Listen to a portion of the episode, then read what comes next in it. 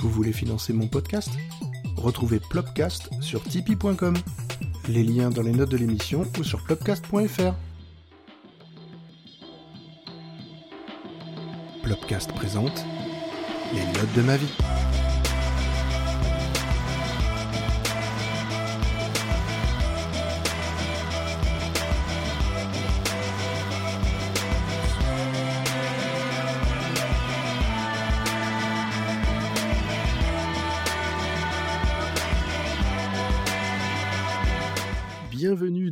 De ma vie. Alors cette émission est un peu particulière parce que on va on va parler avec quelqu'un qui, qui a un podcast, euh, on va dire vraiment plus de niche encore que le mien dans l'esprit parce qu'il est très ciblé, très très ciblé sur un sujet mais vraiment très précis, euh, qui est une émission de télé-réalité. Euh, alors je l'appelle télé-réalité mais je suis un, un gros fan de cette émission-là. Je la regarde à chaque fois, c'est systématique. Et j'ai déjà donc écouté au donc Autour du feu, voilà, le podcast concerné, qui est présenté donc par une fine équipe, bah, qui qui est dirigée par Damien, on va dire, Voilà, Damien, et puis, euh, et puis mon, mon camarade Romain Plantecaster que, que je salue. voilà, Alors c'est exactement, lui vraiment plus l'animateur, ouais.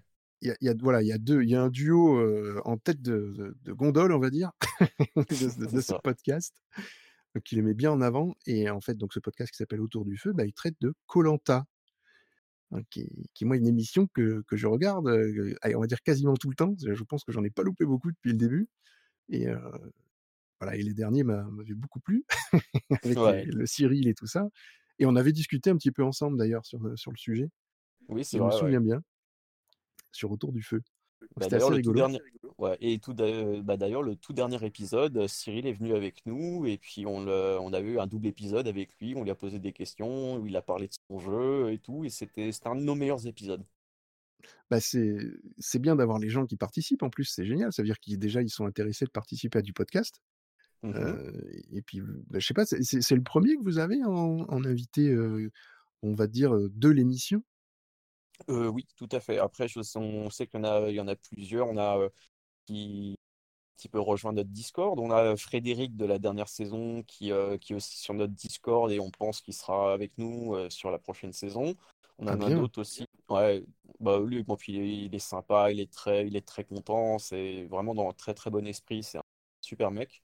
ouais. Et euh, on a, on a aussi euh, Cyril nous avait invité plusieurs fois tu sais, à aller voir un petit peu des, des aventuriers pendant la diffusion justement de la, la toute dernière saison. Oui, Et du coup, il y en a plusieurs comme ça que j'ai pu, j'ai pu voir, j'ai pu contacter et tout, même de précédentes saisons. Donc euh, voilà, ça se met petit à petit en place. On commence, enfin, il y a certains qui commencent un petit peu à nous connaître, qui apparemment nous apprécient. Et même pendant le Paris Podcast, on a appris que TF1 connaissait notre existence et nous voyait avec beaucoup de bienveillance. Donc ça, j'étais voilà. très très surpris et très content, ouais. Ouais, c'était la la question que j'allais poser, tu vois? Comment TF1 prend ça? Parce que finalement, c'est bah, vous empiétez un peu sur leur terrain et sur les sur des une potentielle émission qu'ils pourraient faire de leur côté, heu, je je sais même pas pourquoi ça pas ça leur est pas venu encore à l'esprit de faire un podcast là-dessus. On va pas trop leur soumettre l'idée, mais si vous faites TF1, si vous nous écoutez et que vous voulez faire un podcast sur, voilà, heu, koh Bah, prenez déjà ce qui existe et prenez les équipes existantes et faites-les Ah bah, vivre ces gens-là. Ça, ce serait bien. Voilà. ah ouais, Un ça, partenariat ça- avec Autour du feu, ça serait cool ça. ah bah, ce serait nickel. Mais Avec une coup, à avec chaque Denis Brognard en invité. Ah bah ça, mais ça c'est notre rêve absolu, ça. Je m'en doutais pas du tout, tu vois? Entre Ah mais moi ça j'aimerais l'avoir aussi. Ah ouais, non mais c'est... Après, je veux dire, il, il est rusé, hein. Je veux dire, c'est quelqu'un qui, qui, qui maîtrise très bien sa communication et tout, donc euh, Oui, c'est... Voilà, c'est, je pense, à interviewer, ça, il doit être compliqué. Surtout quand nous, voilà, moi j'ai pas de formation de journaliste et tout, c'est vrai que c'est pas quelque chose que, que je sais faire, j'ai pas, j'ai pas vraiment de bouteille euh, là-dedans, donc euh, moi c'est c'est... c'est- pareil, c'est- hein. Ouais, Moi je le fais à la simplicité, hein, c'est de la discussion, c'est pas vraiment une interview, hein. oui. C'est comme ça qu'il faut le prendre. Mais après c'est, tu peux très bien le faire intervenir, voilà, sur, une discussion autour du feu, c'est le principe aussi, tu vois? C'est c'est ça, ouais. expliquer, koh comment lui est bah, depuis le début, Bah, pourquoi d'ailleurs c'est lui qui présente depuis le début? Est-ce que c'est un projet que lui a amené, a voulu a transcrire en France? Est-ce que c'est lui qui était sur le projet? Enfin, tu vois, des questions Hmm. qu'on a peut-être déjà les réponses ailleurs, mais effectivement, ce serait intéressant d'a d'avoir son point de vue à lui Bah, dans votre je, émission. Je sais pas si tu te rappelles, parce que la première saison c'était en 2001, et en 2001, c'était l'ancien champion de rallye Hubert Auriol qui était euh, présentateur et Denis Brognard n'était que la voix off. hein. Et Ah! Tu vois, je me souviens pas du tout. C'était alors la première, c'était avec, comment? Celle qui avait gagné le c'est c'était la première gagnante? Gilles, euh, non, Non? c'était Gilles qui avait gagné face à Guénaël. Oh là là, alors là, celui-là, je m'en rappelle pas. Peut-être que je l'avais pas vu le tout premier alors, Bah, c'était diffusé, je vais te dire, le, le samedi en access prime time, c'est-à-dire entre 19 et 20 heures, et ça avait commencé en août. Ah ouais, donc non, j'avais pas dû le voir alors celui-là. Le tout Et bah, premier, j'ai si pas dû le voir. et bah, si jamais euh, l'entièreté de la saison 1 est entièrement dispo sur YouTube.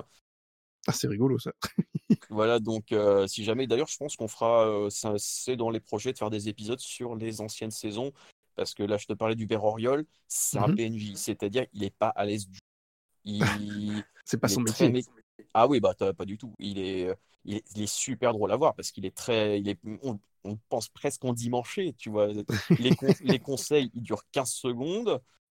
Ah Euh, les, can- les candidats, ils ont vraiment une fraîcheur parce que c'est la première, quoi. Donc euh, ils ont une fraîcheur. Ils ont, il y en a une qui s'appelle Françoise où tu as l'impression qu'elle va emplâtrer quelqu'un à chaque fois qu'elle ouvre la bouche. C'est euh, et, et à un moment, pareil, elle commence à insulter un autre candidat, elle est à deux doigts de se- lui mettre un pain. C'est, voilà, c'est, quand on connaît le de maintenant, la première saison, ça, ça offre un décalage qui est, qui est toujours très très drôle et très appréciable, quoi. Oui, parce que les gens ont peut-être pas connu effectivement du tout ce genre d'émission, heu, ceux qui regardaient pas les émissions à l'étranger. D'ailleurs, ils ils ont dû être sélectionnés aussi dans cet esprit-là, sans aucune Voilà, connaissance pour avoir cette fraîcheur. Mais c'est marrant Ouais, qu'il ait mis en access prime time, tu vois? Bah, alors, j'ai cru comprendre, c'est parce que comme c'est ALP, donc la, la boîte de production de, bah, de, koh le Oui. samedi soir, en face, il y avait Fort Boyard sur France 2. Ah Et oui, du oui, coup, oui, il, très il compliqué. voulait, voilà, il voulait pas mettre les deux, euh, les deux émissions en, en concurrence. Et c'est pour ça qu'après, ça a été diffusé le vendredi soir et là, vraiment en, en prime time, quoi. Ouais et puis là, ça a eu un un énorme succès, hein. Voilà, Mhm. ça et puis ça ne se Bah, ça, démord pas vraiment, il y a toujours autant de enfin peut-être moins que quand même qu'au tout début, mais il y en a quand même toujours autant quoi, c'est, hallucinant. Ouais, bah, c'est ça, c'est que le, le pic d'audience, c'est en 2007, c'est- il y avait eu 7 millions, je crois, et là, en ce moment, on est entre 4 et 5 millions, avec, bah, forcément, il y a eu la TNT depuis, il y a la télé en replay, tout ça, donc euh, Oui, voilà. voilà, Il y a plein de c'est, choses c'est- nouvelles qui sont apparues, les Netflix qui sont arrivés, les voilà. bien sûr, mais bon, quand même, ça, ils, ils essaient d'attirer toujours un public jeune, et c'est vrai que le public jeune, il a, il a YouTube, il a, comme tu dis, Netflix, Euh, voilà, c'est que le monde a énormément changé en 20 ans. Ah bah complètement. Ça ouais, il y a une grosse modification. On s'en rend pas si compte que ça finalement, on c'est en revoyant les choses du du passé et je suis sûr que ça va être très marrant de revoir justement la première saison, heu, comme ça. Ah, mais, Donc clairement, mais c'est pour te dire, ils débarquent sur la plage, ils ont. euh, parce qu'il faut, faut savoir que nous, on aime beaucoup aussi la version américaine qui s'appelle Survivor. Et mmh euh, le, voilà, qui a Que vous commentez aussi de temps en temps? Oui, oui, tout à fait. Oui. C'est c'est une grande, une grande passion parce que c'est un show qui est extraordinaire. C'est sans commune mesure avec ce qu'on a en France. Mais du coup, là-bas, ça a été. euh, nous, en France, on a eu le Loft qui a été un phénomène de société et Oui, koh ensuite qui est passé plus inaperçu, du moins sa première saison. Aux États-Unis, ça a été l'inverse. C'est-à-dire que Survivor a été un énorme phénomène de société, euh, un phénomène de pop culture qui se désemplit pas, même encore maintenant. Oui. Malgré toutes les, les merdes qu'il y a eu, il y en a une là euh, vraiment dernièrement, euh, des histoires de- d'attouchement qui ont été euh, gérées à la, à la va comme je te pousse. Mais euh, voilà, et d'un C'est pas côté, il cool quand eu. même, mais bon. Ah ouais, non, non, mais c'est. Non, non, c'est. Bon, c'est les États-Unis après, hein.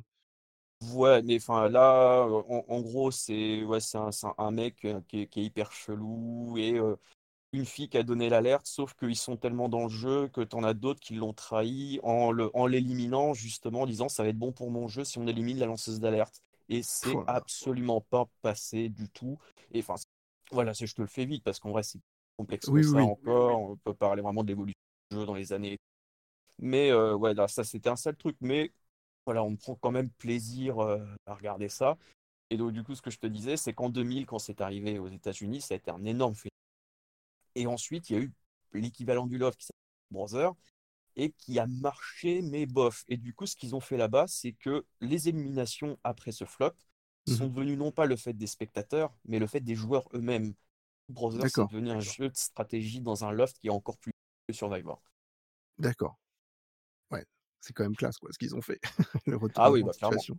Ah bah, c'est bien. Bah, cette idée, c'est vrai d'éliminer les candid enfin, oui, c'est ça, c'est d'éliminer les candidats, d'une même équipe. Mmh moi, enfin, après, il y en a beaucoup qui aiment pas Koh-Lanta, hein. Il y en a beaucoup qui aiment pas, cet état d'esprit, c'est vrai que c'est devenu un état d'esprit un petit peu, soit revanchard, soit ça fait ressortir parfois le mauvais côté des gens, on est tout à fait d'accord, hein. Ah oui, oui, tout à fait. mais voilà, il y a il y déjà, en a quand même qui arrivent à sortir du lot là-dedans, qui arrivent à à montrer une une belle facette, Mmh mh. malgré la difficulté du du moment. En général, Ouais. c'est pas forcément ceux-là qui qui gagnent toujours, Ah bah oui, mais sûr. voilà. Moi, je sais que la dernière gagnante m'avait beaucoup plu, voilà. C'est Maud, ouais. Maud, ouais, même ma fille qui a 6 ans connaît Maud, hein, attention. Pourtant, à 6 ans, je trouve qu'on regarde pas forcément Koh-Lanta, mais elle regardait un petit peu avec moi quand, voilà, par moment en replay surtout, Ouais, parce bah, que fois je pouvais pas le voir, donc c'était en replay et et du coup, elle regardait avec moi Koh-Lanta. Mais il y a Mmh. des moments où effectivement, je je lui expliquais les choses parce que il y a des moments difficiles, hein, Ah oui, tout à il se tire dans les pattes, enfin, il parle excuse-moi, en fait, ce que je voulais dire, c'est que, du coup, c'est que par rapport aux États-Unis, en France, il y a plusieurs choses. Déjà d'1, c'est qu'en France, à la télé, on a une énorme tradition du jeu d'aventure. Que Oui. pour le podcast, heu, So It Is, par exemple, j'avais parlé de de c'est peut-être plus de ta génération, tu as dû connaître ça quand tu étais petit, Philippe de Dieuleveux. Oui, la carte au Voilà, c'est trésor. voilà, c'est ça et c'est oui, cette espèce d'image de l'aventurier vraiment, sais, en plus qui portait bien, parce qu'il était beau garçon, il était, heu, enfin voilà, il donnait de sa personne et tout Ah et complètement. voilà et on a cette image un peu de l'aventurier vraiment qui brave les éléments et qui ne va pas s'abaisser à à ce genre de sournoiserie. Et surtout aussi en en 2001, c'est quand la télé-réalité arrive en France, on se les chaînes de télé, se pinçaient le nez au départ, en Mmh mh. disant: «Jamais on fera de la télé poubelle», alors qu'en en sous-main, ils essayaient de ils essayaient de le faire et justement, c'est que Patrick Lelay, qui était le PDG de TF1, a avait, comment dire? Conclu un arrangement avec M6 en Oui. disant: «On on est d'accord qu'on fera pas de télé-réalité». Sauf qu'en sous-main, il a voulu adapter Survivor à la télé et M6 a dit, «Ouais, enfin non, tu te fous de notre gueule là, c'est voilà, on avait un arrangement». Il dit: «Oui, mais non, Survivor, c'est un un jeu d'aventure» et mon œil et du coup, M6 sachant ça, a sorti le Loft dans la foulée, qui est devenu un immense carton et Mais Lelay l'a oui. eu un peu mauvaise et Ah du coup, on il l'a a mérité un peu là, sur le coup. Ah totalement, parce que puis alors lui, c'est vraiment un renard, hein. C'est voilà, on se rappelle, c'est de ce qu'il avait dit sur le temps cerveau disponible. Bon ça, on va pas le rappeler parce que c'est connu et ultra connu, mais heu, voilà et du coup, on est parti d'ailleurs, la 1re émission s'appelle «Les aventuriers de Koh-Lanta». Oui, Voilà, vrai, ça il il me semblait bien que ça avait pas le même nom, ouais. Voilà et c'est bah, c'est pas pour rien. Et il y a on va dire, il y a pour le dire très vite, il y a il y a plusieurs phases dans Koh-Lanta. Il y a les 3-4 premières saisons qui sont, heu, extraordinaires, qui sont vachement bien, qui, heu, où vraiment les gens sont très, heu, voilà, les gens jouent le jeu, c'est c'est un vrai show. Et à partir de 2004, on assiste un petit peu à un repli de de la pop culture un peu française, donc c'est des années très sécuritaires, l'arrivée un petit peu de Sarkozy dans le débat public, tout ça, ça Oui. fait beaucoup de choses. Et ils se sont un peu repliés sur les valeurs un peu de de l'aventurier, de et où la stratégie était diabolisée et ça a donné des saisons de 2004 jusque, je dirais, 2009-10, des saisons extrêmement prévisibles, extrêmement chiantes où thématiquement, l'équipe qui était en minorité à la réunification, ils se faisaient éliminer un par un, ce qui est le Oui. b.a-ba de la stratégie, mais qui pas grand intérêt parce que c'est très prévisible au final et heu et ça donne des saisons vraiment où chaque tentative de de stratégie était diabolisée. Ça s'était un peu déridé par la suite et là, depuis que Alexia Laroche-Joubert est arrivée, donc en 2016, il y a eu pas mal de tests qui ont été foireux, genre l'a l'anneau d'or, ça, c'était une une connerie monumentale, parce que l'anneau cheaté, on l'appelle. Je sais pas si tu te rappelles de ça? C'est l'île, heu, l'île non, c'était pas sur la fameuse île là qu'il fallait trouver l'anneau? Oui, l'anneau qui qui te donne un avec, heu, comment direct en finale, ouais. Benoît, heu, Benoît avec, heu, avec Iniesta. Avec Iniesta? Voilà, après il y avait eu, après, bah, c'est pareil, c'est vrai que c'était très cheaté parce qu'effectivement, hem, mais qui récupérait ça mais il y avait quand même tout le suspense de savoir qui allait le récupérer, donc c'était une autre Mmh mh. manière. Sauf que j'ai trouvé que c'était amené un peu trop tôt, donc Oui, oui, c'est ça. Parce que le mec, il est dommage, il quoi. est arrivé, voilà, c'est, la la partie réunification, il a été vraiment les mains dans les poches. Donc du coup, je voulais te demander, toi, par exemple, qu'est-ce que tu as est-ce que tu as des moments marquants, des candidats préférés? Ça ça peut intéressant. Alors, je vais plus me rappeler des des prénoms parce que une j'ai une mémoire, très, très sélective et elle elle elle laisse échapper beaucoup d'informations qui sont. Heu, alors de ce que je me sou bon moi, celle qui a gagné 2 fois, la la seule femme qui a ouais. gagné ouais, Clémence, bon ça c'est voilà, pour moi c'est c'est une image, magnifique en tout cas, qui a été Mmh donnée Ouais. et puis, c'était prévisible sans l'être. Mmh, on s'attend moi je m'attendais quand même à ce qu'elle gagne et et et en même temps, c'était ce que tout le monde voulait, plus ou moins. Ouais. Mais Moi, c'était ça. et et surtout ce qu'on sait pas, c'est que Clémence, elle, heu et ça on le sait de la part de de Javier, heu, avec qui on est un petit peu en contact, c'est que Clémence, c'est une stratège Oui, extrêmement méthodique. bien sûr. Ah oui, c'est quelqu'un qui pense toujours à des plans A, des plans B, des plans C, heu et en gros, c'est la meilleure manière de gagner, c'est d'être dans l'alliance dominante, mais heu, être un petit peu en retrait au niveau des stratégies et avoir un bon jeu social avec les gens. C'est toujours c'est le comment dire? C'est l'objectif de tous les candidats, mais bien réussir à avec le tout le faire, monde. voilà, parce que c'est un jeu social avant tout. Vrai qu'on a une image en France de de où il faut être bon en épreuve, il faut être bon sur le camp, mais ça, en fait, ça représente même pas 40% du jeu. C'est Et vraiment le jeu voilà, c'est le jeu social, ouais. Tu regardes le sportif, il il gagne rarement koh Mmh, c'est ça parce que en fait, c'est tout simple, je sais plus comment ça s'appelle en psychologie, je crois que c'est le biais de comparaison. C'est admettons, vous êtes 8 personnes, si tu en as un qui est au-dessus du lot, il est dans l'intérêt des 7 autres de l'éliminer, c'est Bah, normal. bien sûr, d'où, Donc c'est heu, pour ça. d'où les éliminations des gros sportifs d'entrée très souvent enfin, rappelons-nous Dylan Oh non, mais alors lui, mais mais quel kéké celui-là, putain. Après là. enfin, alors après, On va pas faire un podcast sur le autour du feu, hein, sur le koh voilà, on s'il faut si on veut mais on on en discute un petit peu parce que j'aime bien aussi. Voilà, enfin, on va aborder la musique quand même vraiment et puis ta vie, hein, faut pas non plus, voilà, ta vie c'est pas que bah oui, il y a autre chose. bah évidemment, ouais. Mais juste pour revenir sur Dylan et et et sur le je pense aussi sur la la manière de d'exploiter les koh le montage qui est fait aussi de l'émission joue énormément sur, sur comment, on voit les gens. Comment on les et puis il y a des, mmh ce qui est marrant, c'est qu'il y a des des gimmicks en fait qui reviennent donc, très, très souvent, dans koh c'est que quand tu connais bien la structure de l'émission, Mmh bah, tu sais ce qui va se passer, plus Ouais, ou moins. Parce que tu sais que quand ils présentent un profil, voilà, en récap, bon, bah, tu sais que c'est ces 2 là à la fin de l'émission qui vont au moins sauter. Tu es quasi sûr, ils en Oui, bah 2, ça oui, c'est évident, voilà. ouais. Bon, a mais il y a des évidences aussi comme ça sur, certains moments où tu sais qu'ils tu vois qu'ils diffusent un truc Mmh et puis tu peux être sûr qu'ils vont diffuser ça va être tout le contraire qui de de ce qui va se passer Ouais. Bah, en c'est un pseudo suspense si tu veux qui quand tu connais la mécanique du jeu, bah, tu mmh plus vraiment de suspense et ils commencent à le changer un petit peu. Voilà, parce que du coup, là, c'est vrai que ça s'est vu surtout sur la dernière saison.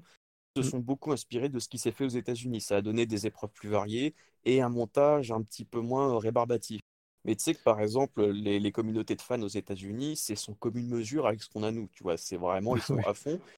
Et tu as un truc qui s'appelle des EDGIC, c'est-à-dire en gros, c'est l'abréviation de Editing Logic. Et ça ressemble à des tableaux Excel ultra barbares où en gros, chaque candidat, selon son montage, a euh, un- ça peut être over the top, donc euh, c'est un candidat vraiment qu'on fait des caisses. tu vas avoir invisible, tu vas avoir euh, under the radar. Ça, tu vas avoir des. ça peut être positif, négatif ou neutre. Et ensuite, tu as des chiffres derrière. C'est en gros, je crois, c'est un truc avec des gammes et je sais plus quoi. Et ça donne des. En, en gros, et à la fin de l'émission, donc de base, c'est fait pour essayer de prédire le, le vainqueur. Et je veux dire, nous, par exemple, pour la saison, on avait. Enfin, il y, il y en avait qui avaient prédit la victoire de Maud dès l'épisode 4. C'est pire que le pire que le tiercé ce truc-là. Ah ouais, mais c'est et, et en fait, quand la saison est finie, ça met en évidence vraiment les arcs narratifs de Mais oui, chaque personnage. Et ça, vraiment, c'était la volonté du créateur de que c'est un Anglais qui s'appelle Charlie Parsons. Et c'était ouais, vraiment la volonté de tourner ça à l'époque comme, euh, comme une série avec des cliffhangers, avec, euh, avec un montage. C'est, c'est, voilà, c'était vraiment logique, sinon les gens base. regarderaient pas. Enfin, je veux dire, il faut il Oui, faut bien amener un une sorte de suspense. Puis mine de rien, ça reste une émission où à la fin les gens votent, donc il y a il y a une élimination, il y a des gens qui partent, enfin c'est il y a besoin d'amener un un moment où tu es quand même dans l'hésitation de savoir qui va vraiment partir et et il y a des moments où ils arrivent vachement bien à le faire. Dans la Mhm. dernière saison, il y avait des il y avait des moments où tu te dis: «Non mais enfin, il va pas sauter là, c'est pas possible» et puis finalement si, il saute quand même. Tu vois? Le, Cyril par exemple, ça a été mémorable, enfin, Ah oui, mais, le lui, nombre de enfin, f quand il nous enfin, disait. voilà, Ulysse, c'était vraiment c'est le panache, quoi. C'est-à-dire c'est un des rares candidats qui a vraiment joué avec les règles du jeu, qui a, fait qui a manipulé son ami Cindy pour pas qu'elle vote contre lui, pour provoquer une égalité et Mais oui, essayer fabuleux, de. Ah oui, mais ça, ça, tu vois, pour nous en France, c'est pas incroyable. Dans Survivor, c'est c'est la base. C'est la, la base. C'est genre là vraiment au niveau stratégique. Enfin, même trop maintenant, parce qu'il y a depuis quelques années ce qu'on appelle la Big Move era. Mmh C'est-à-dire les saisons, je dirais à peu près depuis la saison, euh, ouais, la, saison 31-32, parce que le, c'est deux saisons par an depuis les années 2000. Donc là, il va y avoir la saison 40 avec que des anciens gagnants. Il va être au aux États-Unis ou chez nous? Aux États-unis. Ah oui, aux États-Unis, nous, on n'en est pas là encore. 40, ah ça fait beaucoup, tu sais. ah, quand même là. Et, ouais. Et, et que Denis voyagerait beaucoup là, ce serait bien. Ah là, euh, ouais. Bah, tu sais que c'est drôle parce que les deux, une fois les deux présentateurs se sont rencontrés, ça fait une photo un peu mémorable, c'était sympa. Et euh... je trouve qu'il est emblématique, Denis Brognard. Enfin, J'aime beaucoup hein, cet animateur, je le trouve. Euh, voilà. Ah Après, je sais pas bah, comment il est dans la vie, voilà, mais je le ah trouve euh, marquant. Ah enfin, il, a son émission, il a son truc, et il fait pas que ça, il a plein d'autres choses, mais les gens lui parlent que de, de ses répliques de Colanta. Enfin, c'est voilà, il a, il a instauré quelque chose. Voilà. Mmh, bah, c'est qu'il a un ton, il a, il a ce ton un petit peu un poil verbeux, mais qui est très sympa. Il a une, distance, un petit peu une chaleur, et c'est quelqu'un qui manie très très bien le verbe en plus. Ah oui, mais tu le sens de toute façon. C'est étonnant, mais parce que le mec qui présente du sport et tout ça, mais il faut pas croire, hein, les gens qui, souvent les commentateurs sportifs sont, je veux dire, c'est pas, voilà, c'est des gens qui, c'est des vrais journalistes à la base, hein, donc bien sûr, bien sûr, des journalistes et ils ont une, une écriture et une manière de, de, de raconter les choses très précises. Euh, C'est mmh. pas le, comment on appelle ça, le, le technique là, le, ah mince, ça y est, tu vois, moi, je perds mes mots par contre. Souvent celui qui assiste un peu, qui est, on va dire, l'ancien footballeur qui vient aider, euh, voilà, qui apporte plutôt le jargon technique. Mais derrière, voilà, tu as la personne qui raconte vraiment un match ou n'importe. Bah, lui, il vient, il vient de ce milieu-là aussi. Hein, il vient du sport, il mmh, vient de, et il continue. Et, et, c'est quelqu'un qui est, qui est vachement bien vu, hein, Denis Brognard, à la télé. en tout, cas. Enfin, je sais pas, moi je, je, le trouve bienveillant. Alors après, est-ce que dans la vie il est comme ça? On ne sait pas, mais c'est encore autre chose. C'est la, la, magie de la télévision. Mmh. Alors mais ça, ça, serait intéressant de le rencontrer. Ouais, bah, apparemment de ce que j'ai de ce que j'ai cru lire de ça à gauche, il peut avoir cette tête, il peut être parfois un petit peu cassant. Dans les premières saisons, ça c'est les saisons 4 ou 5, vraiment le début de l'ère morale de Colanta, où, euh, où vraiment lors d'un conseil, c'est le, premier le tout premier conseil où tu as une candidate qui, euh, qui dit oh, bah, Moi, je peux pas éliminer quelqu'un, donc je me propose éliminer-moi. Donc, mmh c'est pas comme s'il n'y avait pas eu quatre saisons avant, tu vois. Donc, elle, elle, arrive dans le jeu, elle sait pas qu'il faut éliminer des gens. Enfin, bref. Et, et où, du coup, les joies, voilà. le bonheur de, la découverte encore à ce stade-là. et où, du coup, dit Ah, bah, moi, j'ai décidé de partir où il répond et hyper sèchement. J'ai Ah, bah oui, ça vous arrange bien, tiens comme ça. Et du coup, quand tu connais le Denis Brognard de maintenant, tu vois ça, tu fais wow eh, Mais quelle agression Ah, mais c'est ça. Et le pire, c'est qu'après, donc la fameuse Aude, euh, c'était le nom de la candidate, est partie. Juste après, il a dit c'est pas normal, vous devez voter en votre âme et conscience. Donc, on va faire un deuxième conseil. Juste dans la foulée, vous allez virer une deuxième personne. Bim. Ouais, mais après, je pense que ça fait aussi partie du jeu. Et voilà, c'est. Est-ce que c'était Denis Brognard aussi qui était vraiment comme ça? Est-ce qu'on lui a pas demandé aussi d'agir comme ça à ce moment-là? si, oh, Je pense que si, ouais, mais je pense que vraiment ils ont C'est très drivé, hein. Oui, tout à fait. Ils ont dû sentir un petit peu un fléchissement dans les attentes des spectateurs et ils ont décidé de faire vraiment des épreuves à l'époque très, très sportives, d'axer ça vraiment sur le, sur le mérite qui, qui nous est un mot dans, dans notre communauté qu'on on dégueule parce que vraiment c'est c'est toute l'hypocrisie qu'il y a derrière en fait. C'est ça. oui moi, quand, quand, je vois tout ce qui, toutes les critiques qui ont été faites à, Cyril, alors que finalement, c'est lui qui a le mieux joué, techniquement, c'est lui qui a respecté vraiment les règles de Colanta dans l'esprit. Et... et... il a été mais cassé chambré, alors que les autres faisaient dix fois pire, peut-être, hein, à côté. Hein. donc, le pire, c'est que, par exemple, une candidate comme Béatrice, tu vois, c'est la footballeuse. Oui. Voilà, qui, qui s'est fait éliminer, qui était l'épisode le, plus jouissif pour nous vraiment parce que c'est ce qu'on appelle, ce qu'ils appellent aux États-Unis un blind side, c'est-à-dire une élimination surprise. Où mmh. la personne ne s'y attend pas et où la personne roule des yeux quand elle voit les, le nombre de votes et ça c'est hyper jouissif. Et justement, c'est qu'on a appris qu'en fait Béatrice, qui avait cette image un peu d'héroïne face caméra, faisait toutes ses stratégies hors caméra. Ah Et oui. du coup, ça lui a été reproché par plusieurs candidats. Et d'ailleurs, parmi les candidats euh, de cette saison, c'est une, euh, enfin, c'est un groupe qui est assez uni, ils s'entendent quasiment tous bien, à part Béatrice et, et Victor, qui est cette espèce de kéké là, qui, euh, qui s'est fait éliminer deux fois comme un blaireau.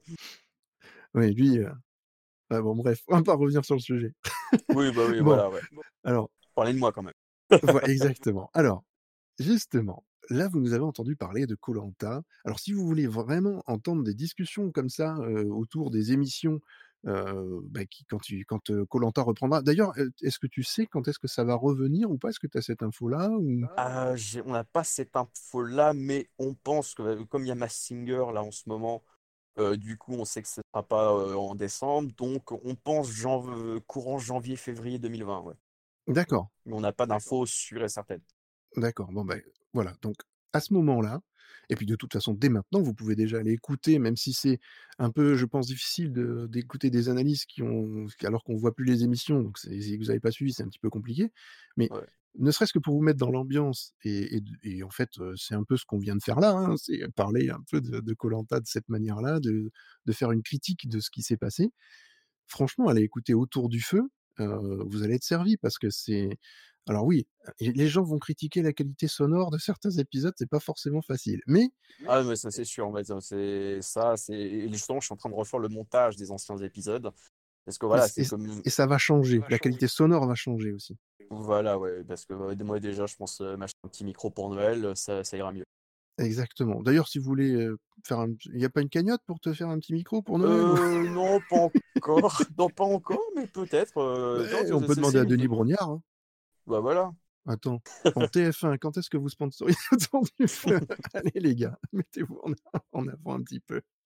Non, non, ça serait franchement, ça serait bien, oui, que voilà, ça apporterait un plus forcément à ton émi à ton podcast et et dans tous les cas, allez écouter parce que quand il y aura le bah, le le koh on va dire de de la saison qui vient, ah franchement, ouais, faites le allez faire le débrief. Je pense que vous pouvez même, heu, pourquoi pas être invité, hein, pour ceux qui le veulent, à faire un débrief. Heu, moi, je sais que Ah vous bah avec plaisir. Je sais plus si c'est toi ou si c'est Plancaster qui m'avait proposé de participer à un moment donné, parce que j'avais justement, émis, ce souhait-là. Mais, ouais, non, c'est super intéressant. Bah t'es le bienvenu. hein. il faut y aller, hein, donc, je pense qu'un jour mais je me demande si j'avais pas participé une fois. Je je crois que oui. Tu vois, j'ai un doute. Je fais tellement de choses que des fois j'oublie, beaucoup de choses. Donc, mais, oui, ce sera avec plaisir, vraiment. Bah Donc, on essaiera d'organiser ça. On fera on fera ça. Il y a pas de problème. Allez, on va quand même attaquer les notes de ma vie cette fois quand même. Heu, on tu es là pour ça, hein, aussi, heu, Bah oui. mais c'est je trouve que c'était très intéressant parce que finalement, je pense qu'il y a pas beaucoup de gens qui connaissaient vraiment ton podcast et que c'est intéressant justement d'en parler, heu, même dans ma petite communauté, si petite soit-elle. Voilà, vraiment, c'est que on évite, un- on essaie d'éviter un petit peu l'écueil, tu sais, du, du fan de télé un peu obtus, tu vois. C'est qu'on pense aussi que koh c'est comme un phénomène de pop culture et que Oui, quand tu t'intéresses vraiment à l'émission, ça t'interpelle sur par rapport à l'image. Aussi, c'est par exemple sur le bien sûr. jeu, ça, on peut, on peut faire des parallèles avec le poker. Par exemple, je sais qu'il y a Plan de Casseur, on avait fait un sur notre Twitter où il fait un parallèle avec le poker, où vraiment c'est le but d'analyser les émotions des autres, d'analyser un petit peu euh, son environnement ça touche parfois à la neuroscience, ça touche parfois bah, évidemment à la psychosociaux, ça touche à plein, plein, plein de choses. Et quand Je on pense que c'est ouais, c'est ce a que le commun des mortels ne voit pas. Ouais. Voilà, oui. Donc là, on est, heu, on est en plein dans ces sujets-là, mais mais c'est vrai que c'est intéressant, hein, tout à fait, hein. Heu, Mm. la sociologie, heu, toute cette partie-là, même de la philosophie par moments, parce que Oui, effectivement, tu as c'est pas forcément des candidats très philosophes qu'on a, mais en tout cas, c'est pas l'image qu'ils donnent au premier abord, ça c'est sûr Oui, c'est vrai. et je pense que c'est un peu voulu, quoi. Mais ça, c'est tout le Oui, côté aussi, mauvaise télé-réalité, comme je l'appelle, tout ce qui est Bon, ange, heu, ça après, euh. En France comme aux États-Unis, ils appellent ça la Rolls des téléréalités parce qu'on oublie presque que ça en est, quoi. Oui, oui, alors que ça en reste, hein, on est tout à fait d'accord. Mais effectivement, c'est, le côté un peu plus quali de de ces de beh, disons qu'il y a un autre objectif. Il y a le Mm, cô tout il y a à le fait. ouais. il y a la surcouche du du sport, de la et puis de, bah, de l'aventure finalement qui est là et et puis de l'effort physique parce que, heu, bah, Mhm. mine de rien, quand on moi ce qui me fait toujours halluciner dans ces dans ce col dans les koh c'est le le miroir quoi, les mecs qui se regardent, où tu vois les les les images au au tout début de l'émission, puis à la fin quand tu vois les comment ils sont, waouh, Mm. c'est tu dis: «Ouais quand même non, c'est c'est» c'est pas de la rigolade, quoi. Tu sens que Voilà, les mecs, non. ils ils ils galèrent, quoi. Voilà et puis surtout, c'est tu as toujours des, heu, tu as tu as toujours des Jean-Michel Gros-Beauf qui s'imaginent que oui, ils sont dans un hôtel, c'est truqué et tout. Et bah, Bah, tu non. le vois physiquement, ils ont perdu 15 kilogrammes, donc non, Bah non. bah, non. Ils mangent des bulots, ils mangent des bulots, voilà, c'est tout. Voilà. Non, non, mais c'est ça qui est impressionnant, j'avoue.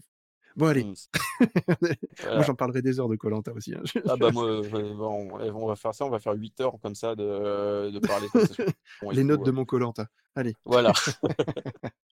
Non, non, mais qu'ils ont fait un rap enfin de moi koh lanta en 2003 en plus.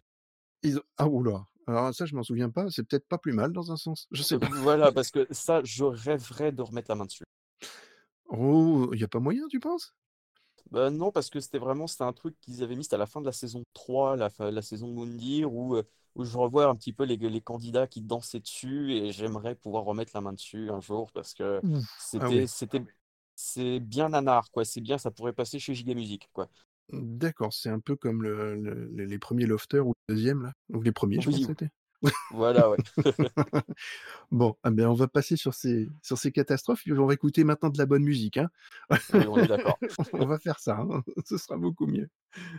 Bon alors, heu, donc pour commencer vraiment les notes de ma vie maintenant cette fois, on va là, on on va lancer le vraiment le sujet important, c'est-à-dire toi et la musique. Heu, et bah, tu m'as proposé un tout 1er morceau qui est très, très, très, très, très, très connu. Ça, je pense que là, il y a pas photo, hein, c'est aussi connu que koh lanta, hein, faut pas non plus voilà, ceux qui connaissent pas ça, là, je bon, ah peut-être à moins qu'un petit problème de génération peut-être, je je Oui, dirais. Mais voilà. mais en tout cas en tout cas de ma génération, les gens vont tous connaître. Et bah, tu m'as proposé un groupe qui s'appelle les Négresses Vertes et une chanson qui s'appelle donc Voilà l'été, qui est le je pense avec Zobi Lamouche, le le une des plus connues. Ouais. On va dire ça. Bah, ce qu'on va faire, c'est qu'on va l'écouter tout de suite et puis après on va revenir sur le sur ce sujet-là, de cette chanson Voilà l'été, bah, qui alors qu'on est en hiver, mais c'est pas grave, c'est ça qui est bien. Ça va nous réchauffer un peu les les oreilles et le cœur parce qu'en ce moment, même s'il fait pas trop, trop froid là, on enregistre, on est le 25 novembre pour être précis, bah, il fait pas trop froid, mais on va quand même se réchauffer un peu tout ça. Allez, à tout de suite.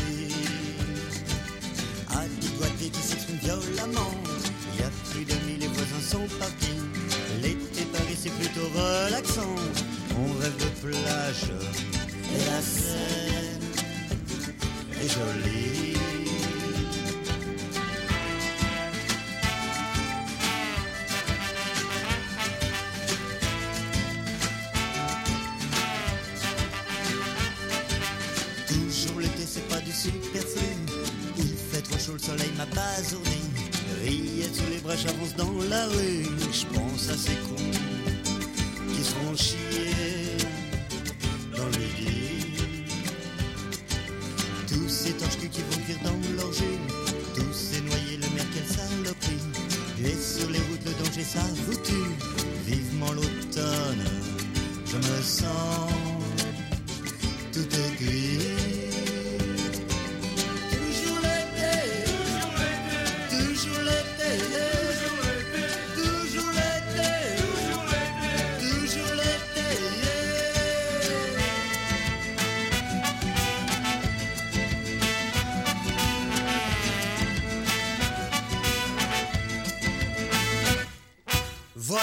L'été, j'aperçois le soleil, les nuages filent, le ciel s'éclaircit. Et dans ma tête qui bourdonne les abeilles, j'entends rugir les plaisirs de la vie. Voilà l'été, j'aperçois le soleil, les nuages filent, le ciel s'éclaircit.